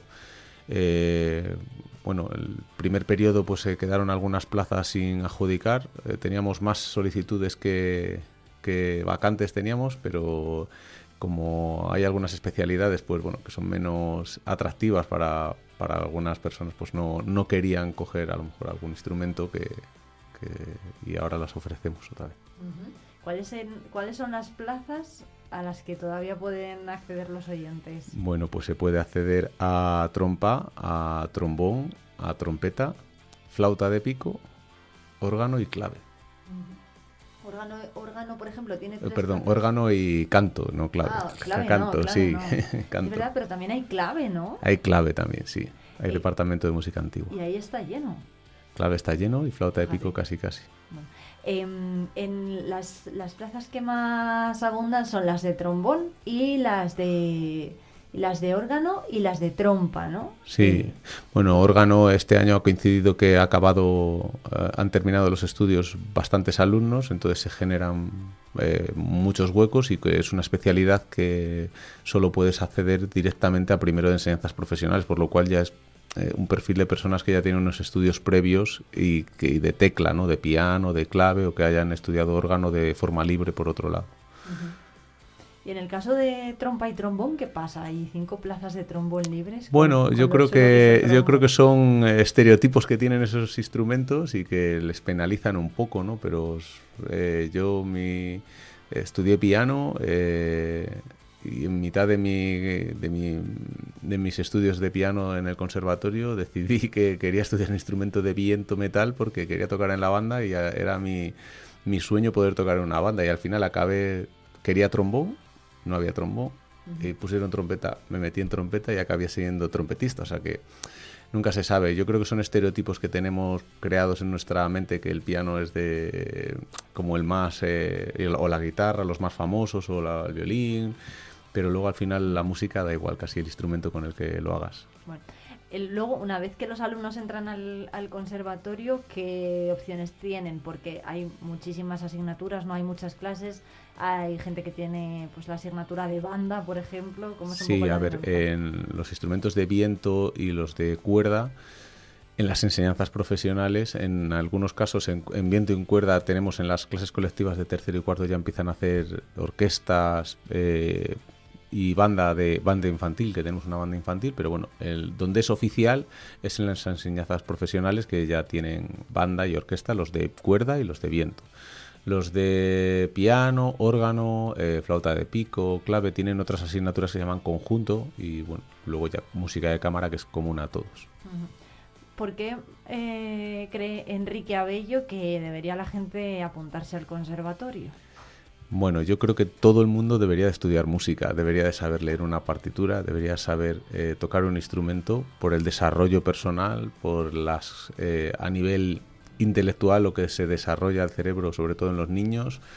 Eh, aparte social, ¿no? Lo que es compartir, poder estar en, una orquesta de cualquier lugar del mundo en el que no hablas el idioma común con nadie y puedes tocar cualquier pieza porque tu idioma es la música. Y, luego aparte también lo que, lo que le da a esos chicos que consiguen ordenar su horario, esa disciplina que te obliga a tener el, todos los días un poquito, aunque sea poco, pero todos los días eso en los estudios generales también nos da, bueno, que el alumnado que viene al conservatorio que tiene una carga lectiva grande, acaba teniendo un buen rendimiento académico también en, en el colegio, que parece. Podrías pensar que sería eh, que el, el tener más carga lectiva te haría que no pudieras con los estudios obligatorios, pero acaba siendo al revés, acaba siendo personas que tienen más capacidad de trabajo, más capacidad de estudio, son más ordenadas en el trabajo, son más eficientes y acaban teniendo muchos mejores resultados. O sea, yo creo que como desarrollo de los niños y de las personas en general es muy recomendable, yo. Pero la armonía y, y el lenguaje musical cuesta, ¿eh?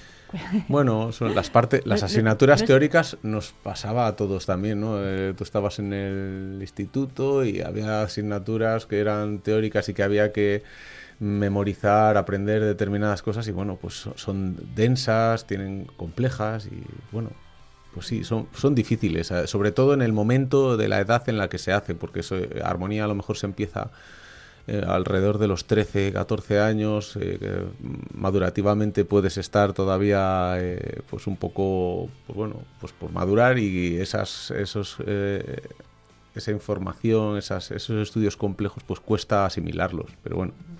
Todos hemos pasado por ahí, nos ha costado y, y seguimos adelante. Oye, pero nunca es tarde tampoco, ¿eh? También hay alumnos adultos en, Sí, el, en el conservatorio. ¿Y cómo, cómo los veis los profesores? Hay, adul- hay alumnos adultos y ahora hay eh, profesores que se. porque ha cambiado la normativa y antes los profesores del conservatorio no podían estudiar en el mismo centro y ahora a partir de este año pueden estudiar y hay muchos que les apetece estudiar otra especialidad, sí. Hay ¿Ah, adultos sí? y. ¿Y tú vas a estudiar algo? Tú ya lo tienes todo Yo sabido. por ahora, por ahora no, por ahora, por ahora no. Pero sí que hay cosas que me gustan. Me gusta mucho el canto, me gusta mucho la trompa. Sí. Pero este año el ser director de un centro te, te Sí, no, absorbe, te absorbe la vida, sí. Eh, bueno, eh, hay que decir que Enrique le, le ha, le ha tomado el testigo a Alicia. eh, ¿no? Alicia fue la anterior directora La- del... la- bueno, antes que yo estuvo eh, José Manuel Velasco Ah. y antes estuvo Laura Prada. Lo que pasa es que José Manuel Laura, Laura eh, Prada, es estuvo un, un espacio de tiempo un poco más, un poco corto porque estaba en sustitución de Laura y luego pues nos salieron la convocatoria de directores y me presenté y no se presentó nadie más, así que Bueno, ¿y qué tal ha sido recoger el testigo a... bien, muy a bien, muy bien. eh, pues eh, cuando recoges el testigo, pues bueno, depende mucho también de la persona que te lo da y en este caso, pues José Manuel estuvo conmigo durante un mes enseñándome todo lo que tenía que saber y cuando hemos necesitado, pues oye, alguna información que desconocíamos o lo que o cosas que nos sorprendían, pues siempre han estado ahí. La verdad es que muy bien. Bueno, pues ¿hasta cuándo tienen, tienen los eh, oyentes o los rezagados para apuntarse al conservatorio a ese segundo proceso de Tienen hasta el jueves de la semana que viene, hasta el día eh, Hasta el 5 de octubre. Sí. Hasta el 5 de octubre eh, podemos, eh, bueno, se puede realizar, Sí. ¿no? Esa, Sí, se hace la inscripción, se puede hacer online y bueno, eh, os animamos a los que os guste la música a acercaros. Bueno, ya animar desde aquí, desde luego, a los oyentes a que, a que lo hagan y porque nunca es tarde, por cierto, para animarse a, a una cosa de estas. Y, y, oye, por cierto, ¿cuál es un poco el calendario que, que manejáis desde el conservatorio en cuanto a actuaciones, por ejemplo, o conciertos? Bueno, a ver, la- hay las propias actividades de las, de las especialidades que hacen audiciones normalmente, trimestralmente se hace una audición. Y luego están las, actividades del centro, que hacemos, bueno, para Santa Cecilia el 22 de noviembre hacemos una celebración, por lo menos un concierto o dos conciertos alrededor de ese día, en Navidades también. Eh, luego también hacemos jornadas culturales justo antes de la Semana Santa. Y a final de curso, pues bueno, todos los conciertos de las agrupaciones. Además de todo eso, pues tenemos en coordinación, bueno, que lo organiza la Diputación en el Conservatorio, el ciclo de órgano, que se hace un concierto al mes, música por mil tubos, que trae un organista de renombre. Siempre a, bueno, que la verdad es que es una oportunidad de que se oiga ese instrumento maravilloso que tenemos aquí en el conservatorio. Y además eh, este año, que lo vamos a, sacar adelante, el año pasado lo, lo, bueno, lo hicimos así un poquito a, pequeña escala, este año bueno, pues ya va creciendo el proyecto Canta, que es un proyecto que se hace en coordinación con los colegios de primaria y que bueno hacemos un- unas jornadas la primera jornada provincial de música eh, que se va a hacer el día 3 el martes que viene el 3 de octubre en, el conservatorio. Vienen los profesores de primaria de los colegios y se les, se les presenta el proyecto que es un proyecto de formación para ellos, pero también que va a tener una repercusión en el aula en la que nosotros les planteamos una serie de trabajos de música coral para hacer en coordinación con nosotros y con la banda del conservatorio. Ellos tienen unos ponentes que les van a hacer la formación de cómo introducir la música coral en la clase de música de los colegios y al final se hace un concierto que se va a ser en Villamuriel, eh, en, el, po- en el Polideportivo Municipal y con la banda. Entonces, el- ese primer concierto va a ser, eh, eh, como es en torno a las Navidades, pues va a haber eh, un componente navideño, hab- habrá algún villancico, alguna cosa. Y en el segundo trimestre hacemos algo parecido, pero orientado hacia la música eh, tradicional, hacia, hacia la música folclórica de un programa que tenemos también en el conservatorio que se llama Folcloreando. Y hacemos lo mismo. Eh, les damos el material, les damos la formación de cómo introducirlo en las clases de, de primaria y luego hacemos algo, una actividad conjunta. Y todo esto pues lleva en una formación que se llama un plan de equipo de profesores a nivel provincial, en el que bueno, hay la, diferencia de los otros planes de formación es que este es entre mm, profesores de diferentes es- eh, eh, especialidades, ¿no? de maestros, de secundaria, de, de el cuerpo de profesores de música, y es la diferencia. Bueno, tenemos el apoyo de la Diputación, que pone que nos facilita el auditorio, no- o sea, el auditorio, en este caso el polideportivo, eh, todas las necesidades técnicas que hacen falta de sonido y luces, eh, seguridad, ambulancia, todo eso que son muchos gastos, pues la Diputación eh, colabora con, con- con esa parte muy importante que nosotros si no no lo podríamos asumir.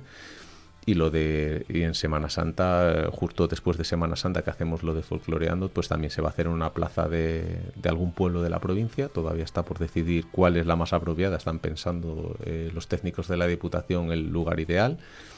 Y bueno, pues también todo lo que conlleva la parte técnica, pues ellos nos ayudan eh, a ponerlo en marcha. Y luego, pues el- la coordinación con el CFI, con la Dirección Provincial, con el área de programas, muchísima gente implicada, la verdad, trabajando, es un proyecto muy bonito. Qué bien, bueno, pues eh, oye, esperamos noticias, ¿eh? Sí. Cuando llegue la fecha, seguro que nos hacemos eco. Eh, Enrique Abello, director del Conservatorio de Palencia, muchas gracias. Muchas gracias a Y ti, feliz. Día de la Música. Igualmente, feliz día.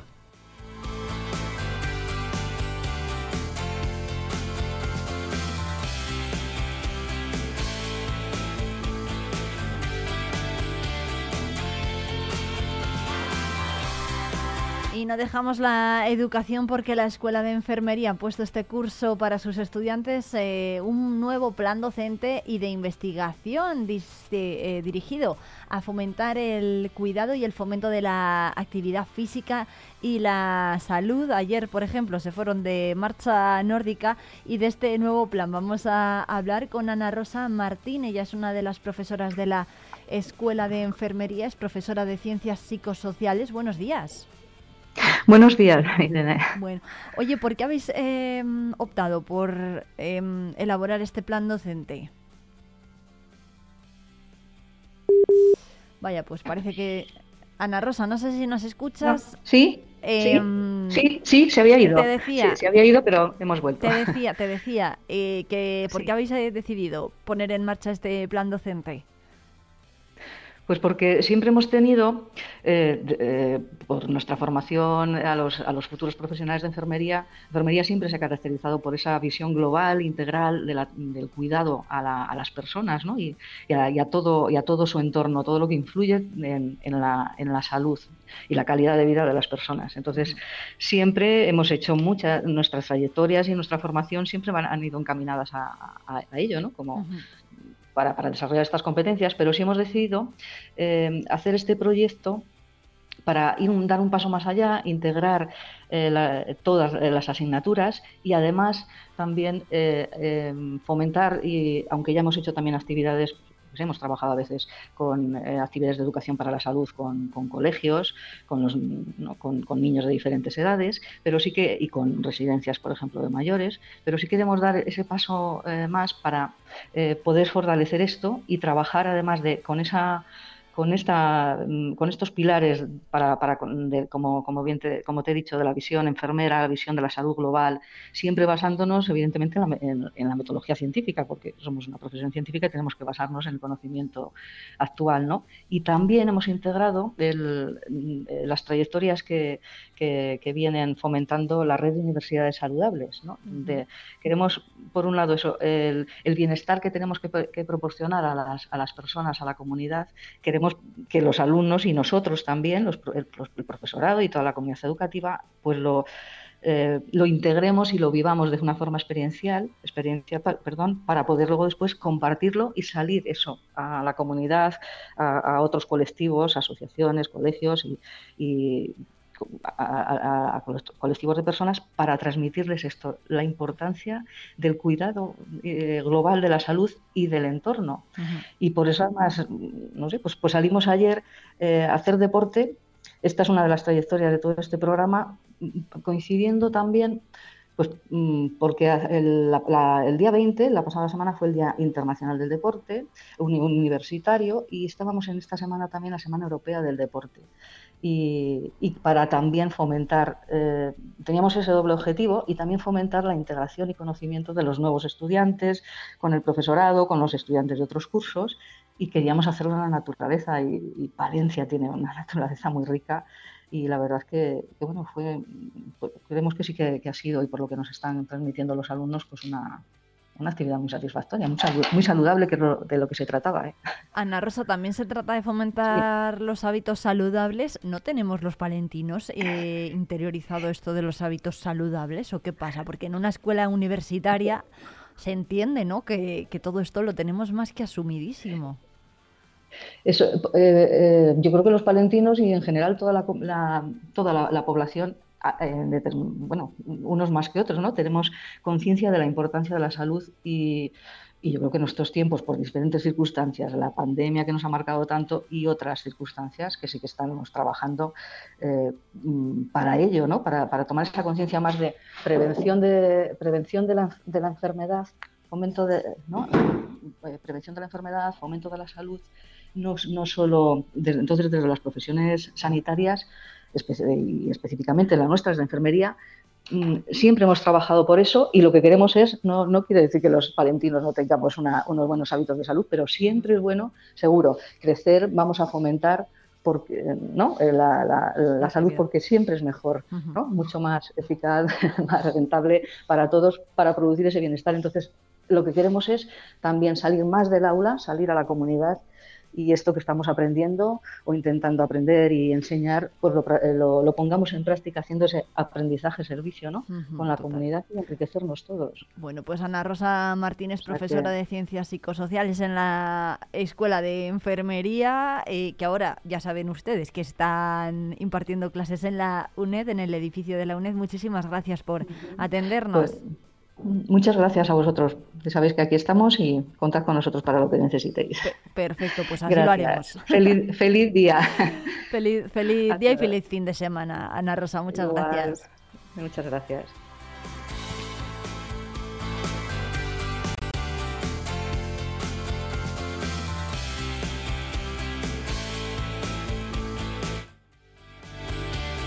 Y ahora sí, nos vamos hasta el Cerrato de la mano de Adri, el grupo de acción local del Cerrato Palentino.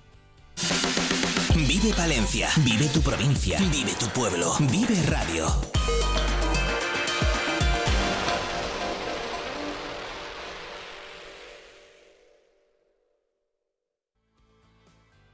Bueno, es momento ahora de viajar hasta el Cerrato Palentino de la mano de Adri Cerrato, ya saben. Y en este caso vamos a invitarles a que conozcan uno de los establecimientos más peculiares que se ha abierto allí en los últimos meses. Les estamos hablando de La Zarcera, del barrio de bodegas de Baltanas, un establecimiento que ha abierto sus, sus puertas eh, gracias a um, Julia Zamora. ¿Qué tal? Buenos días.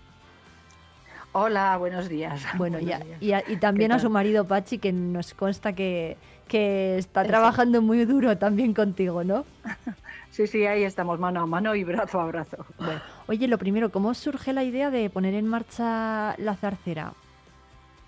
Bueno, pues eh, surge fundamentalmente de, del convencimiento de que tenemos un patrimonio eh, ligado a la arquitectura rural, que es eh, que representa, que entendemos que representa el origen de la elaboración y la conservación del vino, eh, ese patrimonio consideramos que es único, o sea que es singular, que es excepcional y que realmente eh, considerábamos desde nuestra empresa Turismo Cerrato que era un recurso, que es un recurso para atraer a visitantes a Baltanás y a toda la comarca del Cerrato. Em, ¿Cómo fue ponerlo en marcha? Eh, la semana pasada estuvo Ana Asenjo hablando con nosotros de la estrategia de, la mujer rural que, que llevan a cabo allí en Adri. Em, ¿Cómo ha sido ponerlo en marcha? No, no sé si económicamente ha sido dificultoso o bueno, ya teníais la idea más o menos de lo que queríais, ¿no? Sí, a ver, eh, el tema económico siempre es el hueso, yo creo, probablemente uno de los huesos más duros de roer de todo emprendedor, ¿no? Entonces, pues bueno, eh, realmente ahí eh, tienes que asumir una responsabilidad y una carga que, que es, que es costosa, sobre todo en el medio rural, ¿no? Porque realmente las dificultades en general pues, pues son grandes, ¿no? Y, pero bueno, yo a, ese nivel eh, era algo de lo que éramos conscientes, que teníamos que hacer frente a, ese reto, eh, pero también es verdad, no es menos cierto que contábamos con, con- el apoyo, que lo hemos contado desde los inicios, desde que surgió la idea y luego durante el desarrollo y hoy en día en la actualidad con, con el grupo de acción local Adri Cerrato Palentino, que a ese nivel eh, está muy alerta con todo lo que sean nuevos proyectos, nuevas ideas que, que podamos tener, eh, que en su día pude tener yo como emprendedora o en la actualidad cualquier otro cualquier otra emprendedora o emprendedor está muy alerta eh, siempre para mm, apoyar de verdad a, a nuestras ideas. Sabemos que las ideas pueden ser muchas, pero a la hora de llevarlas a la práctica, pues siempre todo aquel todo aquel apoyo o recurso que, que puedas tener y que colabore a la hora de poner en marcha tu proyecto, tanto a nivel económico como a nivel de acompañamiento de bueno de qué pasos dar de trámites etcétera es muy importante. Y a ese nivel yo sinceramente creo que aquí en el Cerrato jugamos un poco con ventaja porque tenemos un grupo de acción local que lleva ya un tiempo realmente trabajando mucho y muy intensamente Em, eh, bueno, el- hay que decir que la Zarcera ha sido galardonada como el mejor establecimiento enoturístico del país. Esto os lo dieron en los sextos premios de enoturismo Rutas del Vino de España. Em, ¿Qué significa este premio? Y para que la gente se haga una idea, ¿contra quién competíais? Pues mira, este premio para nosotros eh, fue un- una bomba de oxígeno tremenda, un aliciente, un empujón. Bueno, ha significado muchas cosas. Eh, Ha significado muchas cosas porque hay que tener en cuenta que la Zarcera, este proyecto nuestro, como bien dices, Centro de No Turismo, nació en plena pandemia. Es decir, nació en octubre, inauguramos en octubre del 2020 y entonces, pues bueno, realmente si cualquiera, cualquier inicio de, de un pequeño, pequeñísimo empresario es, es complicado, eh, mm, os podéis imaginar lo que, lo que nos supuso hacer, hacerlo en, la- en las condiciones en las que el COVID, bueno, pues aquello estaba eh, marcando los pasos y la vida de, de las personas, ¿no? Fue muy complicado los dos primeros años, como os digo, inauguramos en octubre del 2020 pero tuvimos la fortuna que el año pasado, en noviembre del año pasado, ACEVIN, que es la Asociación de Ciudades del Vino de España, nos concedió el, premio al mejor establecimiento enoturístico de España. Este premio eh, significa, significaba y significa mucho en la actualidad para nosotros porque en esa asociación están representadas las 36 rutas del vino de España y los competidores, como tú dices, a, los que nos enfrentábamos, pues tenían un alto nivel y gran recorrido, ¿no? Entonces, para nosotros recibir ese premio como mejor establecimiento enoturístico eh, fue un espaldarazo muy grande. Son premios que se reciben cada dos años y, por supuesto, que en, en la concesión del premio, que bueno, pues eh, teníamos enfrente a grandes bodegas y a grandes proyectos, se tuvo muy en cuenta el que nuestro proyecto eh, nace en el medio rural con pocos recursos, mm, pero con unas raíces muy profundas como son poner en valor las, bodegas tradicionales. Nuestro proyecto además eh, también fue merecedor de ese premio porque es un proyecto que engloba diferentes servicios o diferentes productos y, y todo eso se, se tuvo muy en cuenta. Eh, oye, cuéntanos porque a lo mejor la gente se está imaginando un bar como tal y para nada, ¿no? Cuenta- ya, bueno, ya has dicho tú que, que engloba muchas cosas que, que es la zarcera. Sí. Bueno, pues eh, la zarcera, eh, como bien dices, no, muchas veces la- lo primero que se asocia es un bar. Bueno, pues eh, no es un bar precisamente, ¿no? Aunque eh, en ese lugar sí que tenemos, por supuesto, eh, bebidas, fundamentalmente vinos. Bueno, los principales servicios que, que nosotros hacemos desde la zarcera giran, siempre giran en torno al lugar en el que estamos situados. Estamos situados en el barrio de bodegas de Baltanás.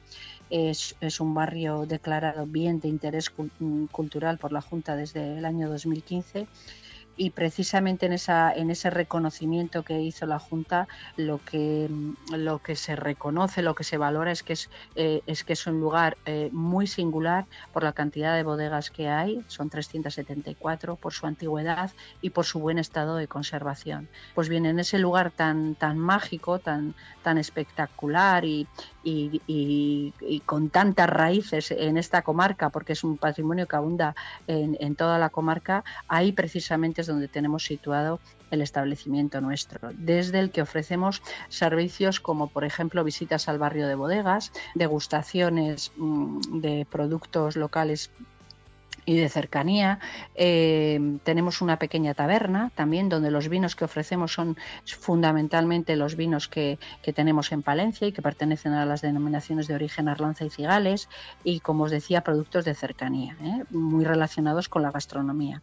Y además de todo eso, de esas degustaciones ofrecemos también menús de degustación elaborados de forma artesanal y también con productos de cercanía como puede ser el, el riquísimo lechazo que tenemos en nuestra comarca. Y además de todo eso, ofrecemos un, servicio que para nosotros es muy importante, que es la información y promoción del barrio de bodegas, también de la comarca del Cerrato, eh, porque creemos que ligado mm, a las bodegas o, o tirando del patrimonio tan excepcional de las bodegas que tenemos en la comarca del Cerrato, eh, podemos atraer a visitantes a que conozcan otro tipo de recursos eh, que abundan y que mm, en general todavía no son muy conocidos, pero que realmente si algo ocurre cuando llegan los visitantes es que eh, se sorprenden y lo valoran de una forma extraordinaria. Oye, Julia, cuéntanos qué era una zarcera. Bueno, pues una zarcera e- era y es, es un agujero, al fin y al cabo, que comunica eh, el interior de la bodega con el exterior. Porque en la zarcera Y- hay una zarcera. O sea, Exactamente, en la zarcera, en, en el misma, en, en- en la misma casa. Yo siempre digo la casa y, y claro, realmente es una casa porque esto antiguamente era, era una bodega eh, junto a, una casa familiar que, que, por supuesto se, se construyó eh, después de la bodega porque las bodegas son centenarias. Entonces, esta casa familiar que tenía una distribución con- pues de una vivienda familiar la transformamos precisamente en un espacio eh, que llamamos centro de enoturismo porque acoge la taberna, la tienda, la sala de catas y degustaciones y un desván multiusos para hacer reuniones o, o encuentros de empresas o de amigos. Bueno, pues bien, dentro de, de lo que es la casa hay un agujero muy grande que se comunicaba antiguamente con la bodega. Eh, ese agujero, mm, bueno, cuentan, eh, recibe el nombre de zarcera porque cuentan que se encendía una zarza, se tiraba desde, desde el exterior, esa zarza eh, encendida caía al fondo de la bodega y si se apagaba, eh, bueno, pues había lo que llamamos aquí vulgarmente tufo, es decir, faltaba oxígeno y era peligroso bajar a la bodega cuando el vino estaba fermentando. Y de ahí viene lo de zarcera. Como el agujero le tenemos dentro de la casa, dijimos, bueno, a todo el proyecto le vamos a dar el nombre de la zarcera.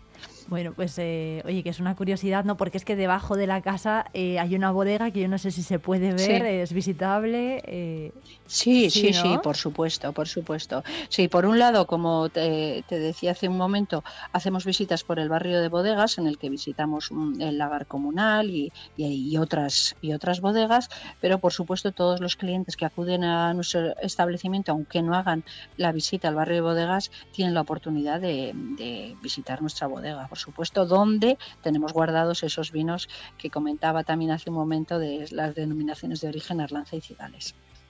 eh, hay que de- Oye, eh, Julia, ¿cómo te metiste tú en Dime. el lío de... Sí, me escuchas, ¿no, Julia? Sí, Ah, sí. vale. Que no te decía que cómo, cómo te metiste tú en el lío de comprar la casa, eh, reconstruirla, hacer el negocio, porque esa casa eh, era una casa, es la única ¿no? que hay en el barrio de bodegas de, de Baltanas y al final la compraste. Sí, bueno, pues menos, ¿no? ¿Cómo eh, ese lío, ese lío en realidad fue una decisión que, que o, o una idea que tenía en la cabeza desde hacía mucho tiempo, ¿no? Desde casi casi desde que formamos la empresa Turismo Cerrato, que ya va para 12 años de, de la formación de la, de la empresa y entonces bueno pues eh, como su nombre indica ¿no? en nuestra empresa Turismo Cerrato lo que pretendíamos era poner en valor los recursos turísticos que tiene esta comarca ligados al paisaje, al patrimonio, la gastronomía, al vino, por supuesto. Y entonces yo dentro de todo ese patrimonio siempre había algo que, que me, que se apoderaba de mí cada vez que, que tenía la oportunidad de, hablar de ello o de mostrarlo, ¿no? Y, y son las bodegas. Entonces, bueno, eh, esta casa llevaba mucho tiempo ya cerrada, en venta, y hasta que ya llegó un momento que dije, bueno, aquí este, este lugar es ideal para que cuando hacemos la visita por el barrio de bodegas, eh, las personas que nos visitan se puedan tomar un vino tranquilamente, puedan seguir disfrutando de este patrimonio, puedan seguir intercambiando experiencias y compartiendo eh, lo que ha sido la visita. Y bueno pues pues venga y lo tenía ahí lo tenía ahí hasta que bueno pues ya el proyecto le fuimos dando más vuelta más forma y, ya bueno pues como te decía también al comienzo pues bueno con el apoyo vamos para mí tremendo de, de Adri Cerrato Palentino pues venga adelante Eh, fuimos a por ello y luego sí que es verdad que el proyecto eh, ha ido mm, como nació en, una situación excepcional que era la pandemia pues se ha ido un poco transformando y teniendo en cuenta eh, lo que la pandemia y lo que las nuevas formas de, de hacer turismo eh, mm, vemos que se van asentando que Ujú. y, y- y, bueno pues ligados sobre todo a que las personas hoy en día tratan mucha gente trata de buscar lugares más tranquilos más, más singulares, más pequeñitos. ¿eh? Y hay una parte del proyecto que yo sí es cierto, en un principio no contemplaba, que es todo el tema de, de la gastronomía, eh, y que ahí pues Pachi, mi, mi pareja, pues bueno, co- consideraba que los visitantes, además de contemplar un lugar eh, excepcional y bonito y, y maravilloso, pues a todos nos gusta comer bien cuando llegamos a un lugar. Y esa parte gastronómica él la ha aportado y la verdad es que em, hacemos ahí un tándem, yo creo que en el que mm, tenemos mucho entusiasmo y en el que bueno nos queda muchísimo todavía por recorrer, pero bueno, en el que por ahora, a día de hoy, estamos teniendo buenos resultados porque los clientes que nos visitan, la verdad, en general, se van muy satisfechos y, y bueno, y de hecho vemos que es un proyecto pues que, que está yendo a más, que cada día va a más. Bueno, totalmente, ¿eh? porque es que además en la zarcera, eh, siempre que el que vaya sabe, sabe que se va a encontrar con productos todo eh, de Palencia, ¿no? Desde pimiento de Torquemada hasta morcillas eh, de Villada, un montón de, bueno, productos micológicos, de- tenéis de todo y. siempre eh, de Palencia, que eso es muy importante destacarlo. Sí, para nosotros creemos ahí, ahí en realidad no, no estamos haciendo, nosotros consideramos que no estamos haciendo nada extraordinario porque tenemos una materia prima buenísima, en. Palencia, eh, en Palencia y bueno, sí que es verdad que tenemos también algún otro producto de, de- de Castilla y León, pero que no necesitamos eh, recurrir a, fuera. a- a lugares mucho más distantes porque eh, de cercanía realmente tenemos productos muy valiosos y que la gente eh, de verdad admira cuando llegan. O sea, yo mm, particularmente con el tema de los vinos me llama la atención los visitantes que, que llegan a, a la zarcera, a nuestro establecimiento, y cómo se quedan sorprendidos de los vinos que tenemos en Sí, Palencia y cómo no se conocen más porque realmente están a la altura de, de cualquier otra eh, denominación de origen que pueda estar mucho más reconocida. Entonces, bueno, realmente el esfuerzo lo hacen todos esos productores y pequeñas bodegas y nosotros lo que lo hacemos es, es apoyarles y tenerlo en el establecimiento. Bueno, pues, Julia- la materia muy buena. Bueno, totalmente. Sí. Julia Zamora, que es la responsable de la zarcera del barrio de bodegas Perdona, de Baltanas. Julia López. Ay, Julia López, pues te he cambiado el apellido, hija, perdóname. Julia Nada. López, eh, desde la zarcera eh, del barrio de bodegas de Baltanas. Muchísimas gracias y invitar desde aquí a todos los oyentes a que pasen por allí a tomarse un algo. Muchas gracias. Sí, cuando quieran. Muchas gracias a vosotros.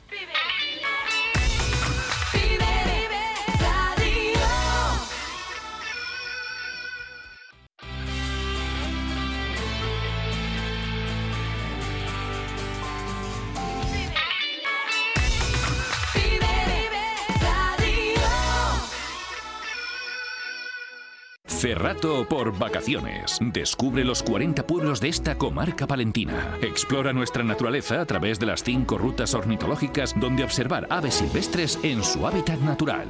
Déjate llevar por un paisaje salpicado por casas cueva, chozos de pastor, palomares y yeseras, iglesias monumentales, rollos de justicia medievales o la iglesia visigoda más antigua de España. Ferratopalentino.es. Saborear lo auténtico. Talleres Multimarca Iván te ofrece la tranquilidad de dejar tu vehículo en manos de profesionales. Si buscas un vehículo de ocasión revisado y certificado, visita nuestra exposición. Talleres Multimarca Iván, en calle Alfareros 8. Vive Palencia con Irene Rodríguez.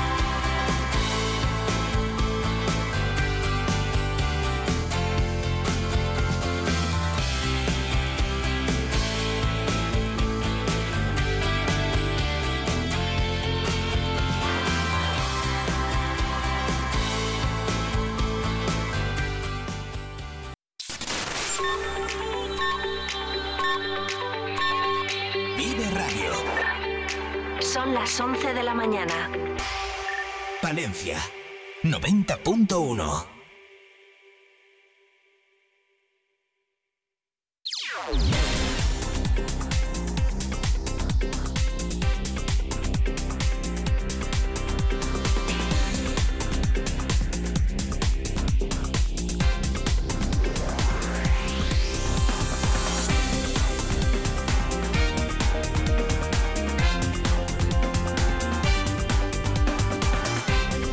11 en punto de la mañana, seguimos en directo en la 90.1 de la FM. Esto es Vive Palencia. Los trabajadores de seda en Palencia y Villamuriel, reunidos en asamblea el 18 de septiembre, han informado de que ante el alargamiento en el bloqueo en la negociación del convenio colectivo han acordado comenzar a tomar medidas, dicen, para promover el desbloqueo de esa negociación y conseguir un nuevo convenio justo. Van a comenzar eh, concentrándose a las puertas de los centros de trabajo de Palencia y Villamuriel. Dicen que después de más de año y medio de esfuerzos de negociación se ha, llevado a- se ha llegado a un punto en el que la situación está estancada y sin avances para lograr un acuerdo razonable con la empresa, por lo que convencidos de defender sus derechos se ven obligados, dicen, a actuar tras consultarlo con los trabajadores y contar con su apoyo y confianza después de haber celebrado dos reuniones infructuosas con la empresa. Se van a realizar concentraciones en los dos centros de trabajo. Una de ellas está transcurriendo ya desde las 10 de la mañana y se va a prolongar hasta la una del mediodía en la puerta del centro de Palencia y seguirá otra concentración el miércoles 4 de octubre de una de la de una del mediodía a 3 de la tarde. Esta vez será en ambas entradas en, en ambas entradas de los dos centros, en el de Palencia y en el de Villamuriel.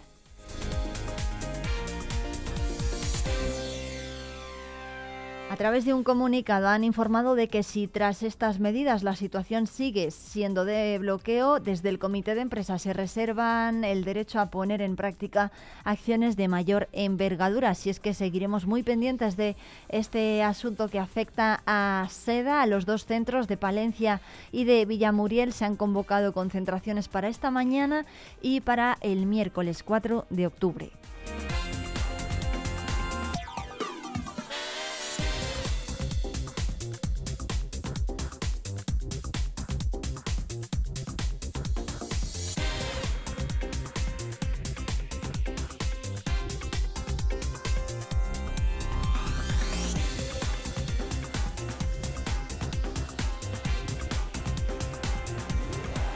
Y la COE de Palencia premia a la empresa Cicrosa Hidráulica SL, ubicada en el municipio de Dueñas, con el galardón del octavo Premio Trayectoria Empresarial. El premio acordado por el Comité Ejecutivo y la Junta Directiva de COE Palencia se va a entregar el próximo mes de noviembre. El Comité Ejecutivo y la Junta Directiva de COE Empresas de Palencia, que preside José Ignacio Carrasco, ha decidido este año entregar este galardón a la empresa Cicrosa Hidráulica SL. Es una empresa que tiene sus inicios en 1989 y se dedica a la fabricación y desarrollo de cilindros hidráulicos para múltiples aplicaciones. En 1992 fue pionera en España al editar el primer catálogo de cilindros estándar, manteniendo desde entonces un stock permanente de aproximadamente 10.000 piezas de todas las referencias incluidas en el mismo. Su decidida apuesta por la innovación, internacionalización e inversión continuada en el tiempo, sumada a la exquisita orientación al cliente y un excelente equipo de trabajo les ha guiado en su evolución como empresa y les ha hecho merecedores de este premio que otorgará la COE de Palencia en el próximo mes de noviembre a la compañía.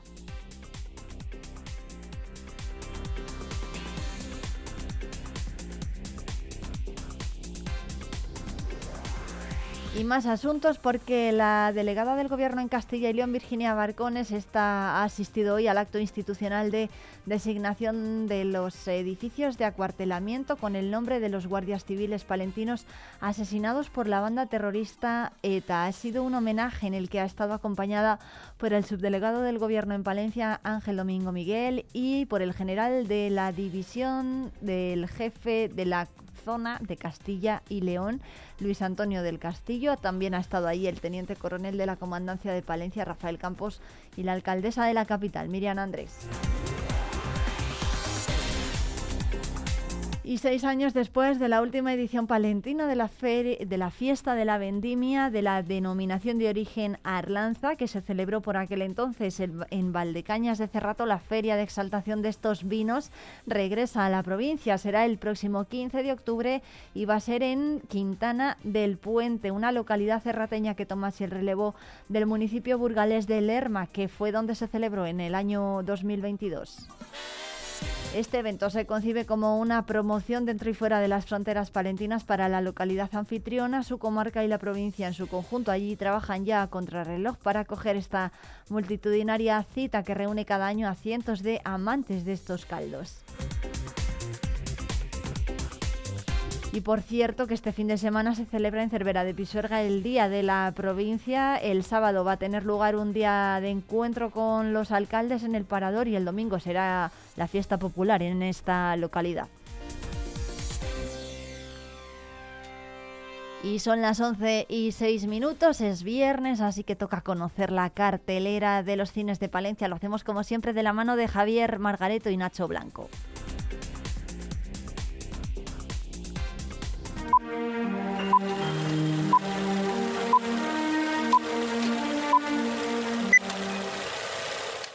Volvemos una semana más al Ortega porque, porque se está muy a gusto y se está muy bien aquí, muy cómodo y muy bien acompañado de Javier Margareto. Muy buenas. ¿Qué tal? Muy buenas, Nacho. Para hablar de estrenos, el cine es lo que nos compete y es que encima en semanas como esta que vienen tan cargadas y tan nutridas y tan variadas, pues como que apetece más si cabe. Sí, ya tuvimos la semana pasada cinco estrenos y esta nada. semana otros cinco. Sí, es verdad que además, claro, tenemos fiesta del cine y, y cuando hay fiesta del cine siempre hay, hay, más, hay más estrenos. Ya aprovecho con respecto a la fiesta del cine una cosa que tenemos que nunca nos ha pasado, pero esta vez sí, y es que cerramos el Ortega. Tenemos un congreso que ha organizado la Diputación y entonces necesitan todas las salas del, del cine. Entonces, eh, miércoles, miércoles y jueves nuestro cine, cine Ortega estará cerrado para, para, para que todos los miembros de ese congreso vengan aquí a participarlo. Entonces, la fiesta del cine estará toda en el, en el Avenida esos días. Vale, por, por adelantarlo, apunte, para que no- para, ir, para ir avisando, no venga la gente y se, y se asuste por algo, que, que es, que es por eso. Claro, pues todos con la, la fecha marcada en el calendario es el 3 al 5, ¿era de...? Eso es, es de lunes a jueves. Lunes y martes sí que tendremos cine aquí en, en el Ortega, pero ya miércoles y jueves el Ortega estará cerrado para el Congreso y, y la fiesta de cine continuará en la avenida. Claro, y dirán, ¿y qué vamos a ver? Habrá que aprovechar, vamos a ver la cartelera, a ver qué películas, cómo nos organizamos. Pues bueno, ya tienen unas cuantas y las que llegan esta semana, que son, como decía eh, Javi, cinco, como cinco soles. Comenzando por The Creator, o The Creator, como se diga, el creador. Una película de eh, Gareth Edwards, que viene de hacer Monsters, Godzilla y lo más importante de todo, Rogue One, la película que se salva de Star Wars, de las últimas. Me van a pegar cuando casa. bueno, Pero es lo que hay, es lo que hay. Eh, de películas hablamos, ¿eh? Y, y es, de hecho, pues una película, podríamos decir, posapocalíptica, distópica, ¿no? Eh, donde se habla de algo que está ahora muy de moda y que quizás, a ver, que no es por meter miedo, pero quizá deberíamos empezar a regular de alguna manera, que es todo el tema de la inteligencia artificial. A mí me da miedo. Y Igual hemos visto muchas películas. Bueno, yo me acuerdo hace ya años, bueno, fue Steven Spielberg que hizo ahí, ¿no? Sí, Inteligencia artificial con el niño del sexto sentido, pero hace muchos años. Y ahí ya, fíjate, bueno, Steven Spielberg como ha sido un visionario siempre, está claro. Pero es verdad que ahora la inteligencia artificial yo es demasiado. El otro día mi hermano que ha hecho un viaje y, y su hijo, le ha- que es mi sobrino, le ha hecho el, el itinerario por inteligencia artificial, las cosas que tenía. Y yo decía, digo, ¿esto, ¿esto qué es? Bueno, pues eso bien, eso es útil. El problema es eso, que, que no se nos vaya de las manos. Y es lo que dice esta película, ¿no? Eh, Si designamos, eso me recuerda un poco al argumento de Terminator, ¿no? De Skynet, ¿no? Que toma conciencia de sí mismo. Bueno, bueno, en este caso es una inteligencia artificial encargada de protegernos a todos, pero aprieta el botón rojo, metafóricamente hablando, y lanza un misil nuclear a Los Ángeles. Y a partir de ahí, todos Pues- son líos. Conviven los seres humanos con los robots y... Pero no muy bien. Y no, no del todo bien, no se entienden bien, pero hay un niño que es un robot. Que es Una niña, con- de hecho, una niña. Una niña, perdón, no es, no es un niño, una niña con inteligencia, y ella por inteligencia artificial como que mm, quiere manejar el mundo. No iba a decir dominar, es más manejar. claro, puede ser un gran arma de destrucción o puede ser, por lo que presumiblemente iba a ser en la película de inteligencia artificial, que lo, que lo lía todo, ¿no? Y claro, es Sobre todo, el elemento clave es el protagonista, por cierto, el nombre que no me sale, John David Washington, Washington. que viene de Ámsterdam, infiltrado en el Ku Klux Klan, peliculón, y Tenet, Y especialmente Tenet. Que a mí me encanta Tenet, Sí, entonces sí. por eso le tengo ahí especial cariño. este Totalmente, ah, o sea, es brutal en Tenet, brutal la película Tenet en sí, y en esta película también eh, tiene pinta de, de que, bueno, pues de hecho viendo en el tráiler, pues eh, él llena la pantalla, ¿no? Como se suele decir, y es, al final el protagonista es quien tiene que decidir, por así decirlo, porque es a quien le encargan que mate ese gran arma de destrucción, que cuando descubre que es una niña, claro, pues ahí entran conflictos y a partir de ahí, ¿qué hacemos? Oye, empiezan también a tener ellos dos relación, ¿sabes? Entonces, bueno, ahí es donde viene todo el hecho de la película, que no se puede desvelar, no, no lo sé. Bueno, yo sí la sé porque ya la he visto, pero eh, hay que esperar a que la veáis vosotros para que decidáis a ver qué os parece. una distopía futurista que la verdad que estéticamente mm, es brutal y seguro que en cuanto a acción y demás, bueno, que saque la gente sus propias conclusiones, que venga al cine y, y la disfrute, que yo creo que va a disfrutar seguro y luego nos lo cuente. Bueno, de Quietos es verdad que era un estreno muy esperado, eh, había ya mucho run run y se veían trailers y anticipos y, y estaba generando expectación. Los Mercenarios 4, pues es otra de esas películas estreno, blockbuster, eh, que, trae gente, sobre todo a los amantes de, la acción, al cine. Y es una película eh, que sigue un poco la estela de las anteriores, solo que por un lado añade nuevos rostros. Mega Fox, por poner así uno de los, de los novedosos más populares, eh, y nuevos malos malísimos a los que hay que vencer, básicamente. Cuarta entrega de leña a poner orden y, y es de lo que vas a mercenarios. Yo recuerdo cuando salieron, porque además habían estado un poco retirados, ¿no? Stallone y toda la banda, para entendernos un Y poco si del, hacían cosas eran menores. del panorama de las, del cine normal o comercial que de- entra dentro de las películas interesantes del año, ¿no? Y es verdad que se hizo la primera, ya suscitó interés y después en taquilla lo, lo confirmó, que hubo mucho interés y funcionó muy, muy bien. Y desde entonces todas las entregas han, han funcionado bien. Y Claro, si hemos llegado a la cuarta, por algo es, ¿no? en este caso, pues un carguero, un barco que tiene misiles, ¿no? Y hay que hay que decir a los terroristas que esto no puede ser. Y que Claro, porque, porque la que pueden preparar eh, con esos misiles que, que transportan en ese, en ese barco, ¿no? Entonces, cuando todas las demás opciones fallan, ¿a quién más se llama? a los mercenarios, a Stallone, Tatán y toda y todo el grupo a poner orden. Yo digo, esto hay que organizar esto. Pues oye, vienen ellos y ponen orden. Película de acción, por supuestísimo. Las anteriores estaban bien y eran entretenidas y seguro que esta también también lo es. Ya te digo que hay mucha expectación y seguro que la gente responde. Claro, y sabe, pues eh, otro, otro añadido, me quiere decir a los habituales, Dolph, Dolph Lundgren también. eh, Andy bueno, García, Esa es la, eh, 50 podríamos Cent. decir, claro, la gran incorporación, decía yo antes Megan Fox, de la mano de Andy García también. Es que además el otro día he estado viendo El Padrino 3 por, por verlas todas, vamos, porque la 1 y la 2 una vez al año hay que verlas. Y viendo la 3, Andy García me acuerdo que pensaba, uy, este hace que no veo a Andy García. Y mira, aquí aparece. Justo, apareció. Pues uno más para los mercenarios. Y de una cuarta entrega pasamos a una décima. Casi nada. Show, esa saga de cine, bueno, tampoco diría de terror. Es verdad que tenía elementos, ¿no? Un poco sustos, eso también. Pero, pero bueno, una película que en su momento fue un. Además por el boca a boca. No, cuando, cuando salió en su momento, Internet era algo muy residual y. Vino en Estados Unidos, empezó a crear ahí una, una amalgama de, de, gente que la había visto, se empezó a, el boca oreja este famoso y, y fue uno de los éxitos del año y aquí en España también lo fue. Claro, es eh, una de esas películas en las que el guion lo es todo. Y el jugar con el espectador, con lo que ve, con lo que siente, con lo que piensa y dar la sorpresa al final.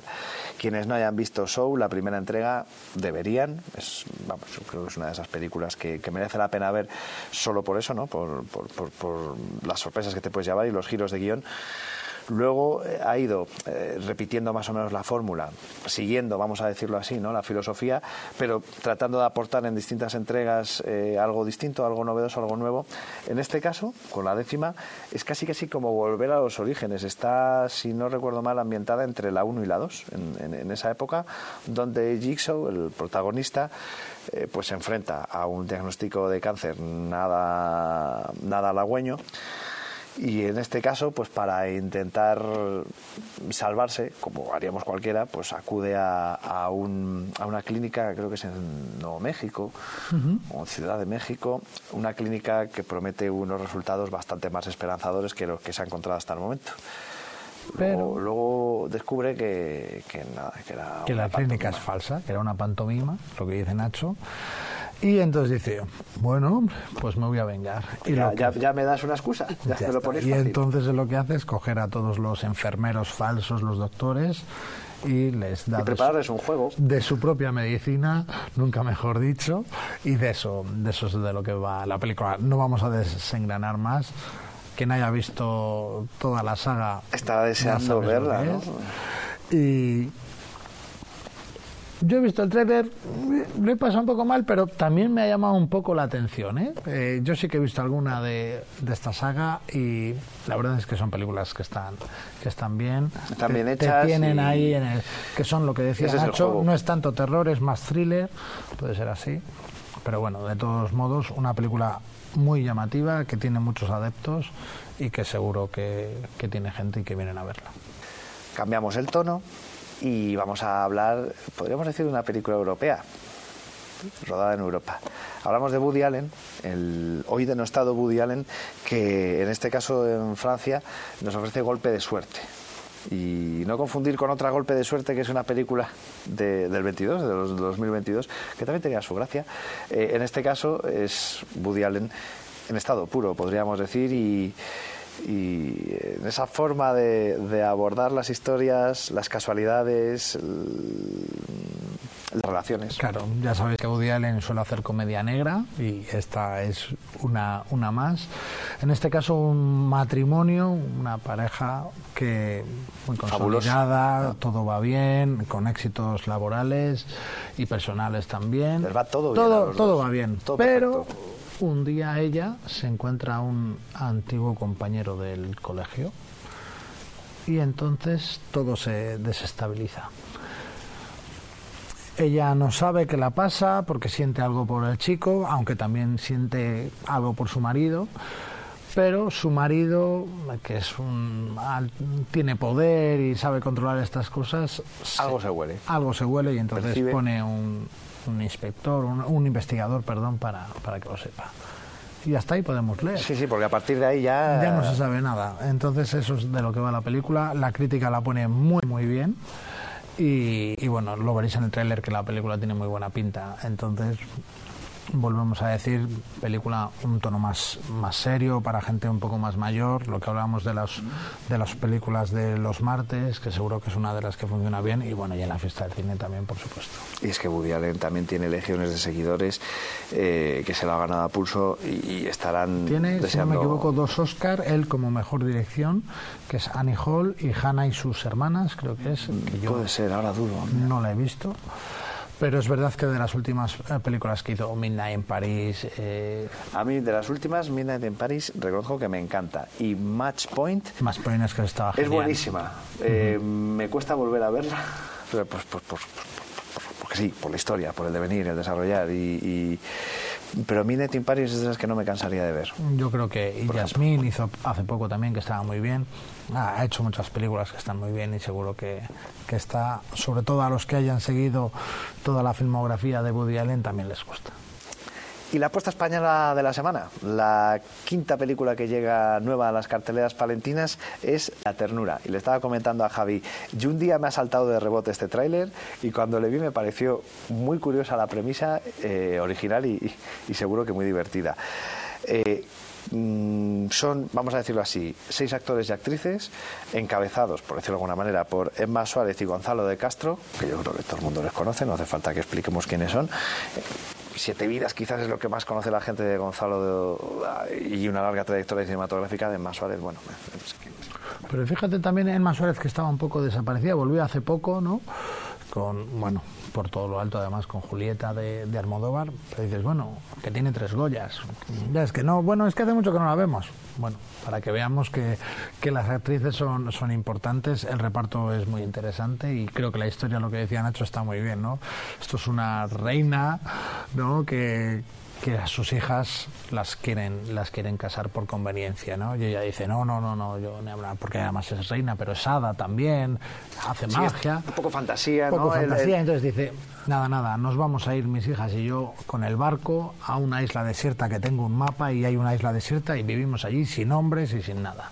Liberadas de todo problema que trae el varón, siempre debajo del brazo. Y llegan a la isla desierta y ¿qué pasa? Pues que allí hay un hombre con sus dos hijos que también ha huido de las mujeres.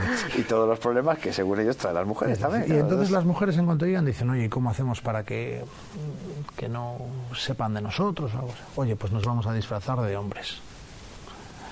¿Qué pasa? Bueno, pues que se van juntando, empieza también un poco el amor. El roce hacia el cariño, el- esto- bueno, y es de lo que va la película. Tiene muy buena pinta en tono comedia, romántica, me Tiene imagino tener mala también. baba, pero no, pero... Tiene muy buena pinta la película. Está, la distribuidora es una distribuidora universal, que es una distribuidora, una distribuidora súper importante. Y además las productoras, en este caso las productoras españolas, si cogen una película de este tipo es porque tiene que funcionar. Entonces seguro que la película, la película está bien. unas cuantas opciones para ver en el cine, pero también opciones para ver y disfrutar en el teatro, en la sala 1. Tenemos Legado del León, el tributo al Rey León que tenemos este sábado. Y después la semana siguiente tenemos el día 8 Ángel Martín con su último monólogo que lleva sin entradas uno o dos meses ya. Y después tenemos las aventuras de Bartolito, que nunca lo hemos tenido, para los más pequeños de la familia que se vuelven locos con estos dibujos en televisión. Y, y bueno, quedan muy, muy pocas entradas también. La verdad es que hemos empezado muy bien la temporada. Después San Antonín nos funcionó bastante bien el teatro y, y ahora, iba a decir sorprendentemente, no porque sabes que son espectáculos que tienen mucho tirón, ¿no? Pero bueno, es verdad que la respuesta está siendo muy buena y, y muy contentos por ello. Pues está muy bien eso. Lo sentimos por aquellos que no consigan entrada de aquellos que querían ver. Iba a decir, no será porque no les avisamos. No, lo intentamos, pero bueno, que al final el aforo es limitado y, y calla que por lo menos podemos disfrutar de estas cosas a la puerta de casa, como quien dice. Javi, muchas gracias, entre otras cosas, también por eso. Nada, muchas gracias a vosotros.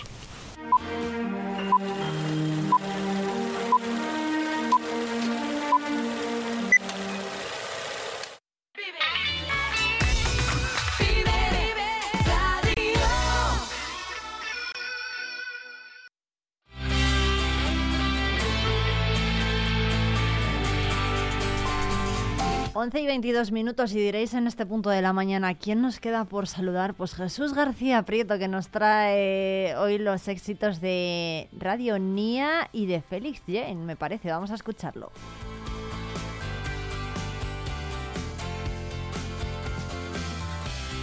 ¿Qué tal? Amigos oyentes de Vive Radio Palencia, viernes, por fin es viernes, podemos gritarlo a los cuatro vientos y es el momento de escuchar alguna que otra novedad musical, como por ejemplo lo último de Nia junto a Antonio Carmona. Me dice el viento que sabe la cura para mis males.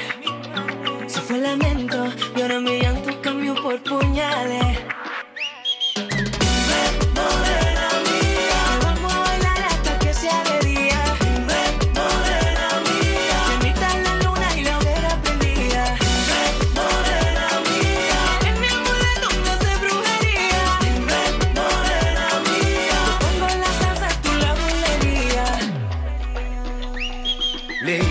Y yo pendiente de tus corales. Conoce mi yo nunca sé por dónde sale. Me diste veneno, veneno yo me bebí.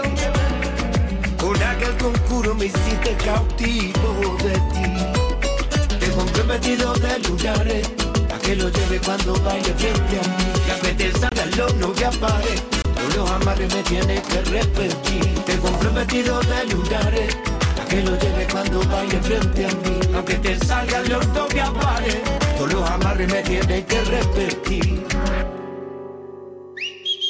Dime, morena mía, vamos a bailar hasta que se hace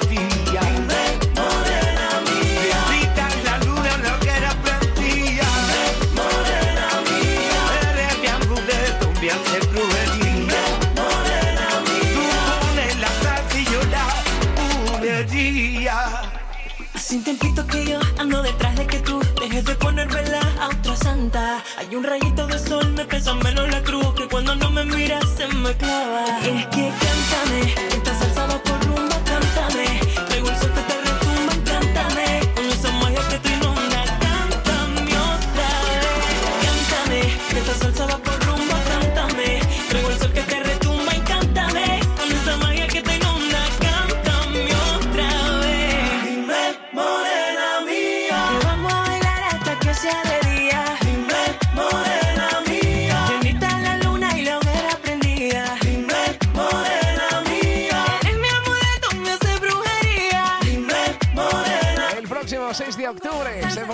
el nuevo trabajo de Nia. Y esta es una pequeña muestra de lo que es capaz la Canaria, en la que se unen samba y rumba con el gran Antonio Carmona, que pudimos disfrutar en nuestra ciudad en las pasadas ferias y fiestas de San Antonio brujería es como se llama lo nuevo. Nos despedimos ya. Cambiando radicalmente de estilo musical de la mano de Felix Jahan y Jonas Blue. Esto es Past Life.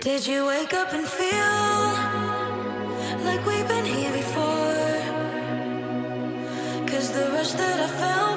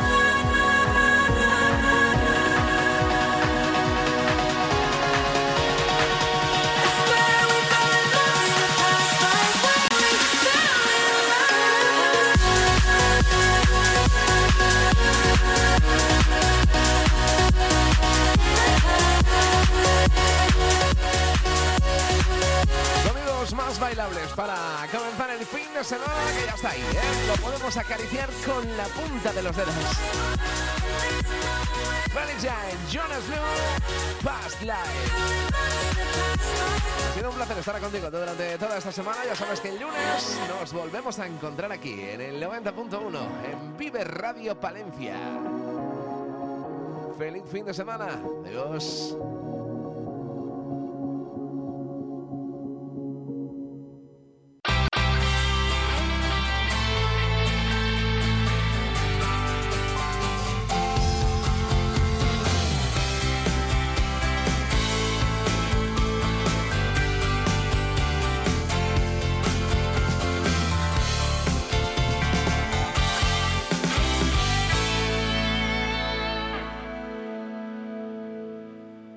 Asaja Palencia. Más de cuatro décadas apoyando a los agricultores y los ganaderos de nuestra provincia. A tu servicio en nuestras oficinas y en asajapalencia.com. Vive la magia del cine con Cines Ortega y Avenida. Busca tu peli favorita y disfruta a lo grande en nuestras salas totalmente renovadas. Recuerda que los mayores de 65 años los martes tienen entrada a 2 euros. Los miércoles, el día del espectador, podrás hacerlo por 4,50 euros y si quieres celebrar tu cumpleaños con nosotros, disfruta del pack película, palomitas y bebida por 8,95 por persona. La magia del cine te espera en Cines Ortega y Avenida. ¿Te lo vas a perder? Grupo Tecnipec les presenta Semillas Sepal.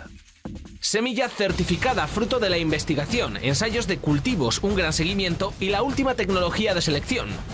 No te la juegues, apuesta a caballo ganador, porque de buena semilla, buena cosecha.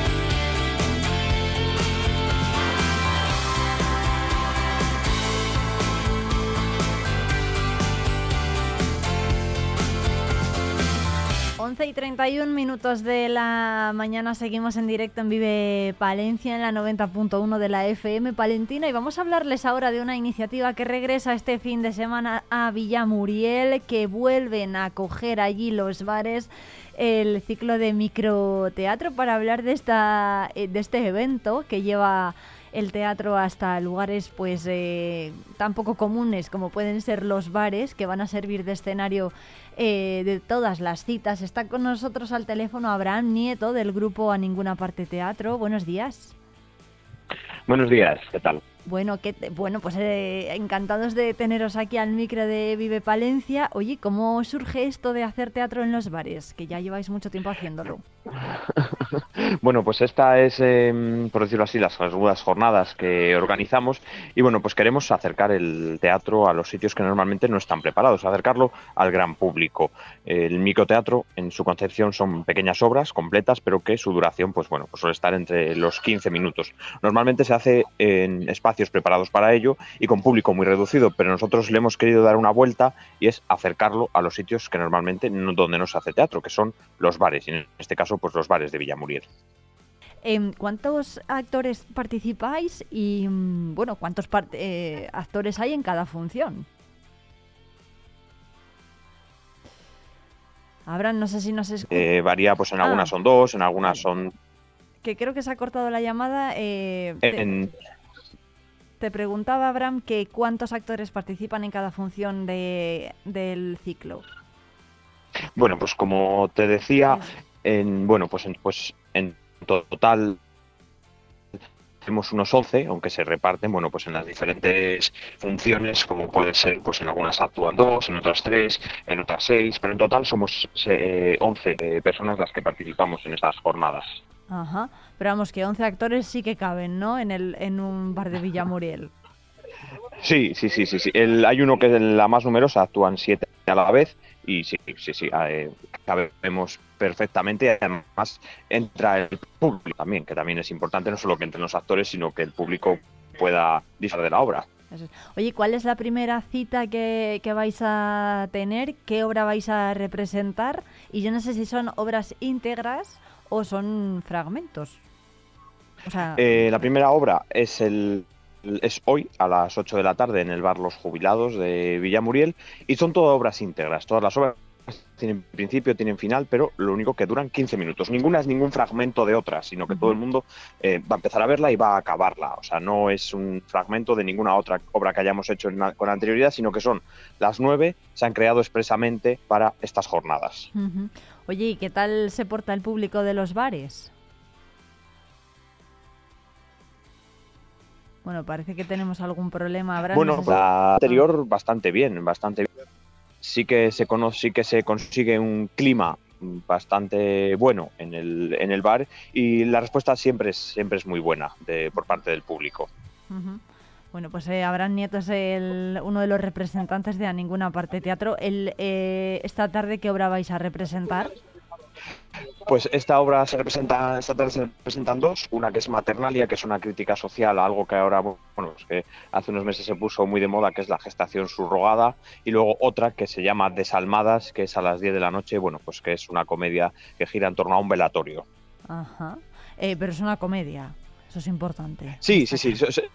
Sí, sí, sí. O sea, este año hemos optado porque casi todo sea, porque casi todo sea comedia. Diferentes estilos. Hay comedia absurda, comedia de crítica social, comedia de humor blanco, muchos tipos de para que la gente pueda disfrutar de- del teatro y de la comedia en sus diferentes formatos. Bueno, pues Abraham Nieto desde A Ninguna Parte Teatro, muchísimas gracias. Eh, vamos a mm, despedirle y que tengáis muchísima suerte esta, este fin de semana, que tiene, es una actividad que tiene muchísima, gracias. muchísimo tirón allí en Villamuriel. Abraham Nieto de A Ninguna Parte Teatro. Muchas gracias. Gracias.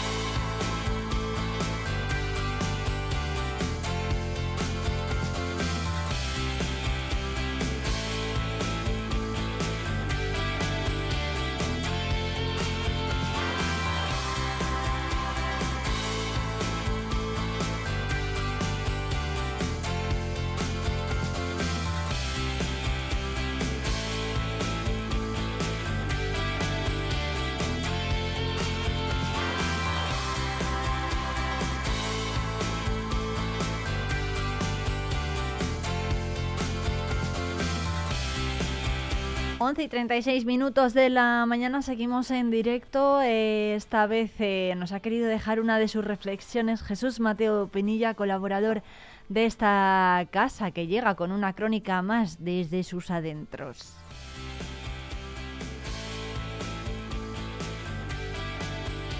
Buenos días. Eh, siempre me ha preocupado y lo quería reflejar en esta tertulia de anécdotas que hemos llamado eh, Crónicas de mis adentros. Siempre me ha preocupado qué pasa con lo que llevamos, qué llevamos dentro. Y lo llamo la maleta del comediante porque los comediantes, y en general los hombres, como las chicas de cabaret en sus desplazamientos, guardan todo lo que tienen en una maleta. La maleta encierra todos los bienes, y supongo que así lo entendió el arquitecto Mariano Ocese, el arquitecto municipal de Palencia, que llamó a su sala de arte de la calle Los Toreros de Valladolid la maleta. Y es buen nombre para una sala de exposiciones. La maleta es un continente, lo que un filósofo universalista como Hegel no entiende del mundo del arte. Por eso no comprendió el mundo de la pintura Rombus o de Vermeer, ni el de los filósofos como Descartes, Leibniz o Spinoza, el judío que despreciaba a sus compañeros de sinagoga. La maleta lo contiene todo, es el equipaje del hombre que no tiene nada más que a ella. Los escritores judíos como Roth, cuando huían de los nazis hacia la América salvadora con las prisas, solo se llevaban lo que cabía en sus maletas. En la antigua casa quedaban libros, fotos, recuerdos evocadores y solo rellenaban su maleta las hojas verdes de reciente escritura de la última obra. La maleta es como el mar que encierra y guarda sus palabras. La sabiduría popular decía que todas las palabras se van al mar. Fuera del equipaje quedan los otros, sus envidias, maledicencias, rencores, amistades y odios, cuando echamos los cierres. Parece que decimos, no queremos jugar a la ciudad, aunque nosotros mismos paguemos el precio y carguemos con la vieja maleta de cartón del comediante. Buenos días.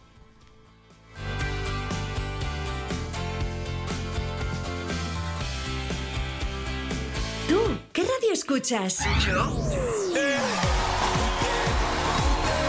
Esto es Vive Radio. ¿Y esto? ¿Y esto? Tu música con un poco más de vida. Vive Radio. ¿Vive Radio? Sí, la vive. ¡Ey! Que no te lo cuenten. Siempre con un poco más de vida. Sivial, referente en suministros industriales para Palencia y provincia. Todo en herramienta manual eléctrica de corte, rodamientos, compresores, maletines o ropa laboral, entre otros. Aunque sabemos que nuestra mejor herramienta es la atención incansable para todos nuestros clientes. Riesgo Metal, tu taller de carpintería metálica, aluminio y hierro. También automatismos de puertas. Riesgo Metal, en calle de los Bordadores 20, Valencia. Vive la magia del cine con Cines Ortega y Avenida. Busca tu peli favorita y disfruta a lo grande en nuestras salas totalmente renovadas. Recuerda que los mayores de 65 años los martes tienen entrada a 2 euros. Los miércoles, el día del espectador, podrás hacerlo por 4,50 euros y si quieres celebrar tu cumpleaños con nosotros, disfruta del pack película, palomitas y bebida por 8,95 por persona. La magia del cine te espera en Cines Ortega y Avenida. ¿Te lo vas a perder?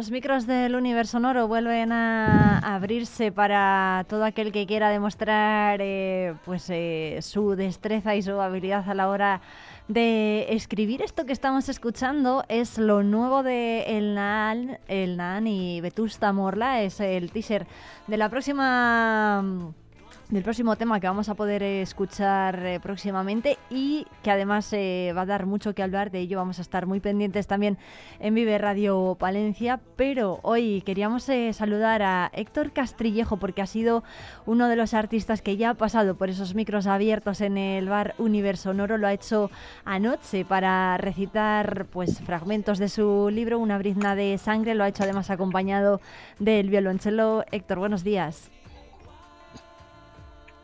Hola, buenos días. Bueno, muchísimas gracias por atendernos. Eh, bueno, ¿qué tal ha ido lo primero y, y cómo, qué, qué ha supuesto para ti escribir eh, una brizna de sangre, lo primero?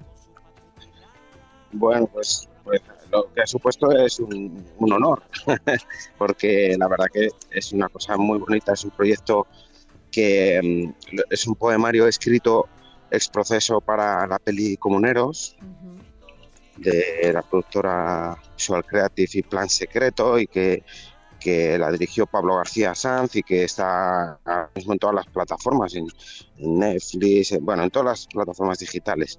Lo digo por si la gente no la ha visto, que aproveche porque es un auténtico lujo tener una peli de ese tipo que hay muy pocas sobre, sobre el tema de los comuneros, muy, muy pocos documentos.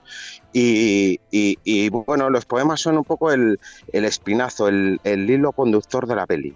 Entonces eh, me encargaron, creo que son 13 poemas que van siguiendo los acontecimientos que acaecieron en la Revolución Comunera.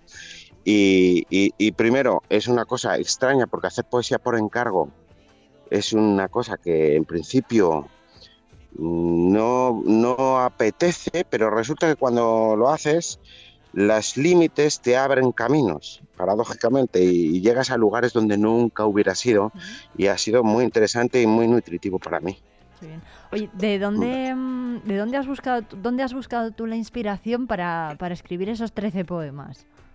Sí, pues mira, lo primero que hay que decir es que, claro, ahí hay un, gigante que es Luis López Álvarez, el, creador del romance de, los comuneros, que musicó el nuevo Mestre de Jularía, que también aparecen textos suyos en el documental, y claro, eh, había que huir de- de, es- de ese, de esa forma, para que hubiera un poco de contraste, un poco de variedad. Quiero decir, yo lo que he hecho es no, no entrar en los acontecimientos históricos ni en los personajes históricos concretos, y irme a lo que son mis obsesiones poéticas, que es el paisaje, la luz, los elementos que estaban ahí durante los hechos históricos, ahí aparentemente mudos, pero estaban. Los animales, los vencejos, la niebla, los pastores, los palomares. Eh, ¿Qué estaba ocurriendo en ese mundo silencioso y, e invisible durante esos acontecimientos históricamente tan relevantes? Ese ha sido mi, mi camino. Va a ser, eh, ¿es el primer libro que, que publicas? No, no, es, es mi segundo Es poemario. segundo, ¿no? Tengo otro que es Dioses, ruinas, semillas y canciones, que, que es un poco la base de, de los discos de Naan, que tenemos un espectáculo en el Naan en formato trío que se llama La desaparición de las luciérnagas, que es un, un ejercicio de, de- de búsqueda en ese poemario. Y eh, eh, habla más de, bueno, pues del, del paisaje también castellano, de las casas, de adobe, de, de la cultura campesina, eh, sabidurías perdidas, todo este otro mundo que, que está más en el NAM, pero es ju- justamente esos poemas son la semilla de, de- de la que la mayoría de los temas del NAM han nacido. Eh, bueno, eh, pero no va a ser el último libro que publiques, ni mucho menos. Bueno, no, eso no, no creo, no creo. ¿Estás Yo trabajando en estoy alguno? trabajando siempre. Sí. ¿Cuál? ¿En qué estás trabajando? ¿En qué libro estás trabajando ahora? Bueno, ya sabes que la poesía siempre, siempre, es- siempre es un es un sembrar, es un sembrar y recoger retazos por ahí de, de inspiraciones y lo- lo- los poetas trabajamos en la hamaca, ¿sabes? Tumbaos. no, y currando y, y- y yendo de aquí para allá y paseando y entonces, bueno, eso siempre yo voy guardando ahí como en un silo frases, imágenes, metáforas que van viniendo y, y eso es luego material de construcción para hacer poemas, para hacer canciones, eh, bueno, y, y también textos y también novela y lo que, lo que tenga que venir. Bueno, pues eh, Héctor Castrillejo, autor de Una brizna de sangre, muchísimas gracias. Oye, ¿qué tal la experiencia en el universo sonoro? Ah, maravilloso, maravilloso. Estuvo muy bonito porque esta gente, poetas perversos, pues hacen una cosa que es absolutamente necesaria, que es reivindicar y, y dar brío a la, a la poesía, ¿no? que, que siempre desde tiempos inmemoriales estuvo en las tabernas. Y es una pena que eso, que ese, ese eh, esa forma de, de- de adentrarnos en la, la poesía se pierda, porque realmente donde está la gente debería estar la poesía, ¿no?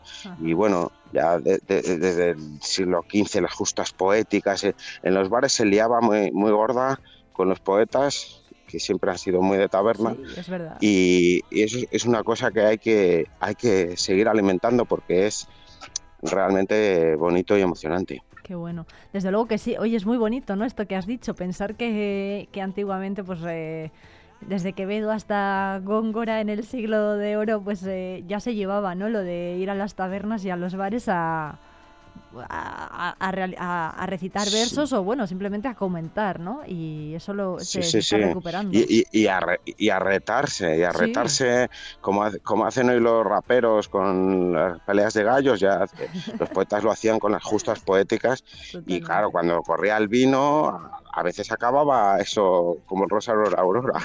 Y bueno, la verdad que eso es algo, eso quiere decir que, que eso está vivo y que, que mueve, que mueve en- energía, que mueve el alma y, y eso, es- eso es una gozada. No, no llegamos ayer a pegarnos, pero, pero estuvo divertido. Héctor Castrillo se retaría con algún poeta palentino ahora mismo. Hombre, por supuesto, yo con, con una jarrilla de vino, lo que haga falta. ¿Sí? ¿Con quién, con quién te retarías?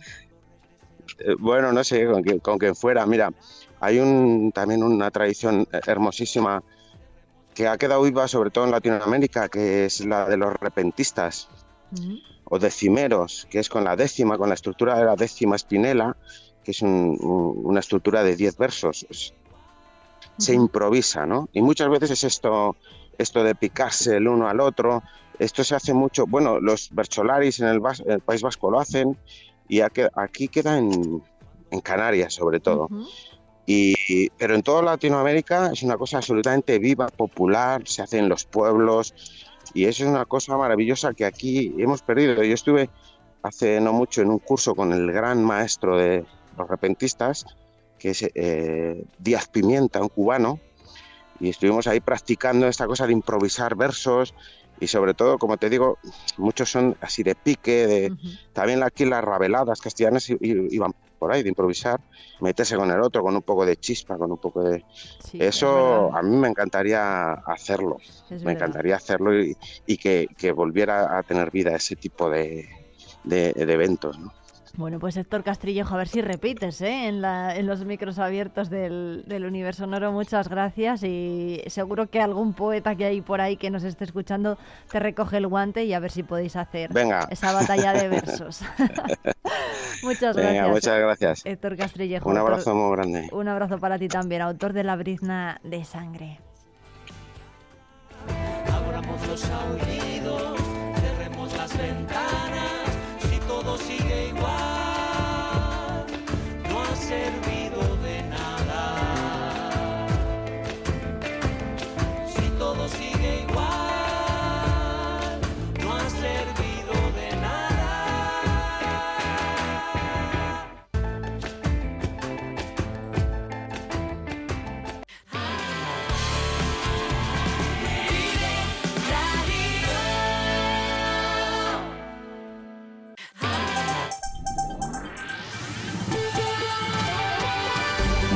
Noticias.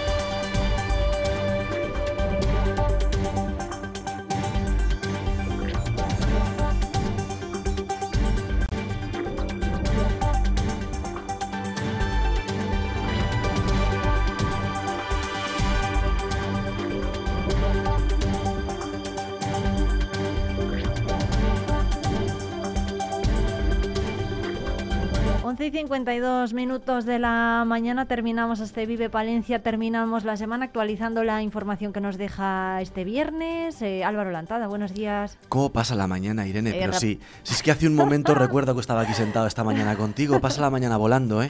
Has podido almorzar por lo menos. Nos ha dado tiempo a hacer muchas cosas, ¿eh? Porque han ocurrido Sí. cosas en Valencia en estas cuatro horas, ¿eh? Desde que estábamos por la mañana aquí hasta ahora han pasado cositas en Valencia. Sí, os hemos avanzado, por ejemplo, que hoy eh, se están concentrando los trabajadores de la seda, han empezado hoy y van a estar hasta la una del mediodía para pedir a la empresa un nuevo convenio colectivo, que llevan mucho tiempo eh, pues trabajando en esto y de ello habéis estado pendientes también, ¿no? En la 8. Bueno, queja sindical del comité de empresa de Seda, es una de las empresas cafeteras más importantes de la provincia de Palencia, con fábrica, y lo sabrán nuestros oyentes, en la capital y en Villamuriel de Cerrato. Efectivamente ha habido concentración de los trabajadores a las puertas de las fábricas porque eh, denuncian una paralización del convenio colectivo, una movilización que se va a repetir el mis, en las mismas horas, bueno, prácticamente durante toda la mañana. Hoy eh, y durante la mañana del próximo miércoles, ¿vale? De momento son las acciones que tienen planteadas los representantes sindicales para pedir que se agilicen las negociaciones del convenio colectivo. Eh, más cosas, ha estado también la delegada del, del gobierno de, de la cuestión de seda. También vamos a estar muy pendientes en Vive Palencia, sobre todo a partir de la próxima semana, eh, para hablar con el comité de empresa precisamente. Ha estado Virginia Barcones en un acto de homenaje en la Comandancia de la Guardia Civil de Palencia para recordar a las personas asesinadas por la banda terrorista ETA, ¿no? También. Fíjate, Irene, eh, son datos que a veces tenemos la sensación de que forman parte del pasado, ¿no? Pero son datos fríos y muy duros. Mira, el terrorismo asesinó a 243 guardias civiles, hirió a más de 500 personas dentro de los cuerpos y fuerzas de seguridad, solo, ¿eh? ETA asesinó a 210 guardias civiles, 150 policías nacionales, 47 militares y 41 policías locales. De estos, 7 eran de la provincia de Palencia, es a los que hoy se ha rendido tributo y homenaje colocando una placa en la comandancia de la Guardia Civil. Y yo creo que merece la pena, aunque sea invertir unos segundos en recordar los nombres de esas personas, ¿vale? Y los años, Irene. El cabo Miguel Gordo García, en 1976, dejó viuda y un hijo. El guardia civil Francisco Mota Calvo, que era de Frechilla, dejó viuda y dos hijos, en el 79. El guardia civil Antonio Pastor Martín, de Palencia, en julio del año 1979. El guardia civil Adrián Dionisio Pastor Martín, que era de Mayor, en el 86. El guardia civil Juan José Catón Vázquez, que era de Palencia, también fue asesinado por la banda terrorista en el año 1986. Y el guardia civil retirado Justino Quindós López, de Ampudia, asesinado por la banda terrorista allá por el año 1980. No han pasado tantos años, ¿eh, Irene? Y dejó viuda a su mujer y a dos hijos huérfanos. Claro que, claro que no ha pasado tanto tiempo. Bueno, estamos hablando de 30 años. Y, 40 y- años, 30, 40 años. Y, y que las víctimas siguen, siguen en Palencia. Esa- esas viudas y esos hijos eh, siguen. A, a- a ellos les sigue faltando, ¿no? Su, su padre, que parece que hay- es verdad que a todos se nos olvida. Así que bueno, pues, homenaje para ellos. Eso es, ha estado, como comentabas, efectivamente la delegada del gobierno en Castilla y León, Virginia Barcones, protagonizando ese homenaje. Por cierto, Irene, que le hemos preguntado que qué había de bueno de esta operación contra el tráfico de, dro- de drogas en la capital y en el Alfoz.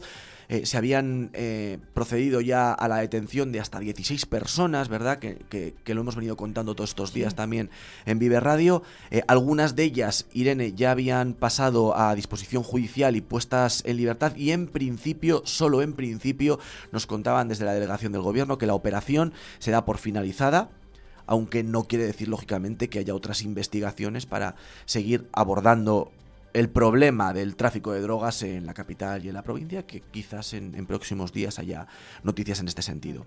Bueno, pues eh, mm, un problema que además preocupa mucho a los vecinos ¿no? de, de Palencia Capital, sobre todo de algunos barrios. Eh, por cierto, que ya ha habido una visita a la Catedral de Palencia eh, que comenzaba a las diez y media de la mañana. Era una visita para medios, pero la idea es que se abra también al público general para que se puedan ver in situ, pues, in situ ciertas, ciertas piezas ¿no? y ciertos Es muy trabajos. curioso, Cuéntanos. Irene, es muy curioso, porque es verdad, y a lo mejor alguno de los oyentes lo recuerdan, que en su momento se hicieron rutas guiadas en el interior de la catedral cuando había obras hace algunos años, y a lo mejor alguno de los oyentes incluso participó de esas visitas en las que te podías subir por los andamios y, y ver un poco cómo se realizaban las obras, pero te permitía ver algunas piezas de arte, de arte sacro de la catedral muy de cerca, ¿no? Por aquello de ponerte casi casi a la altura gracias a los andamios. Bueno, pues eh, se está procediendo a recuperar, a restaurar la portada de Santa María, que es la puerta del obispo, la que está en la Plaza de la Inmaculada.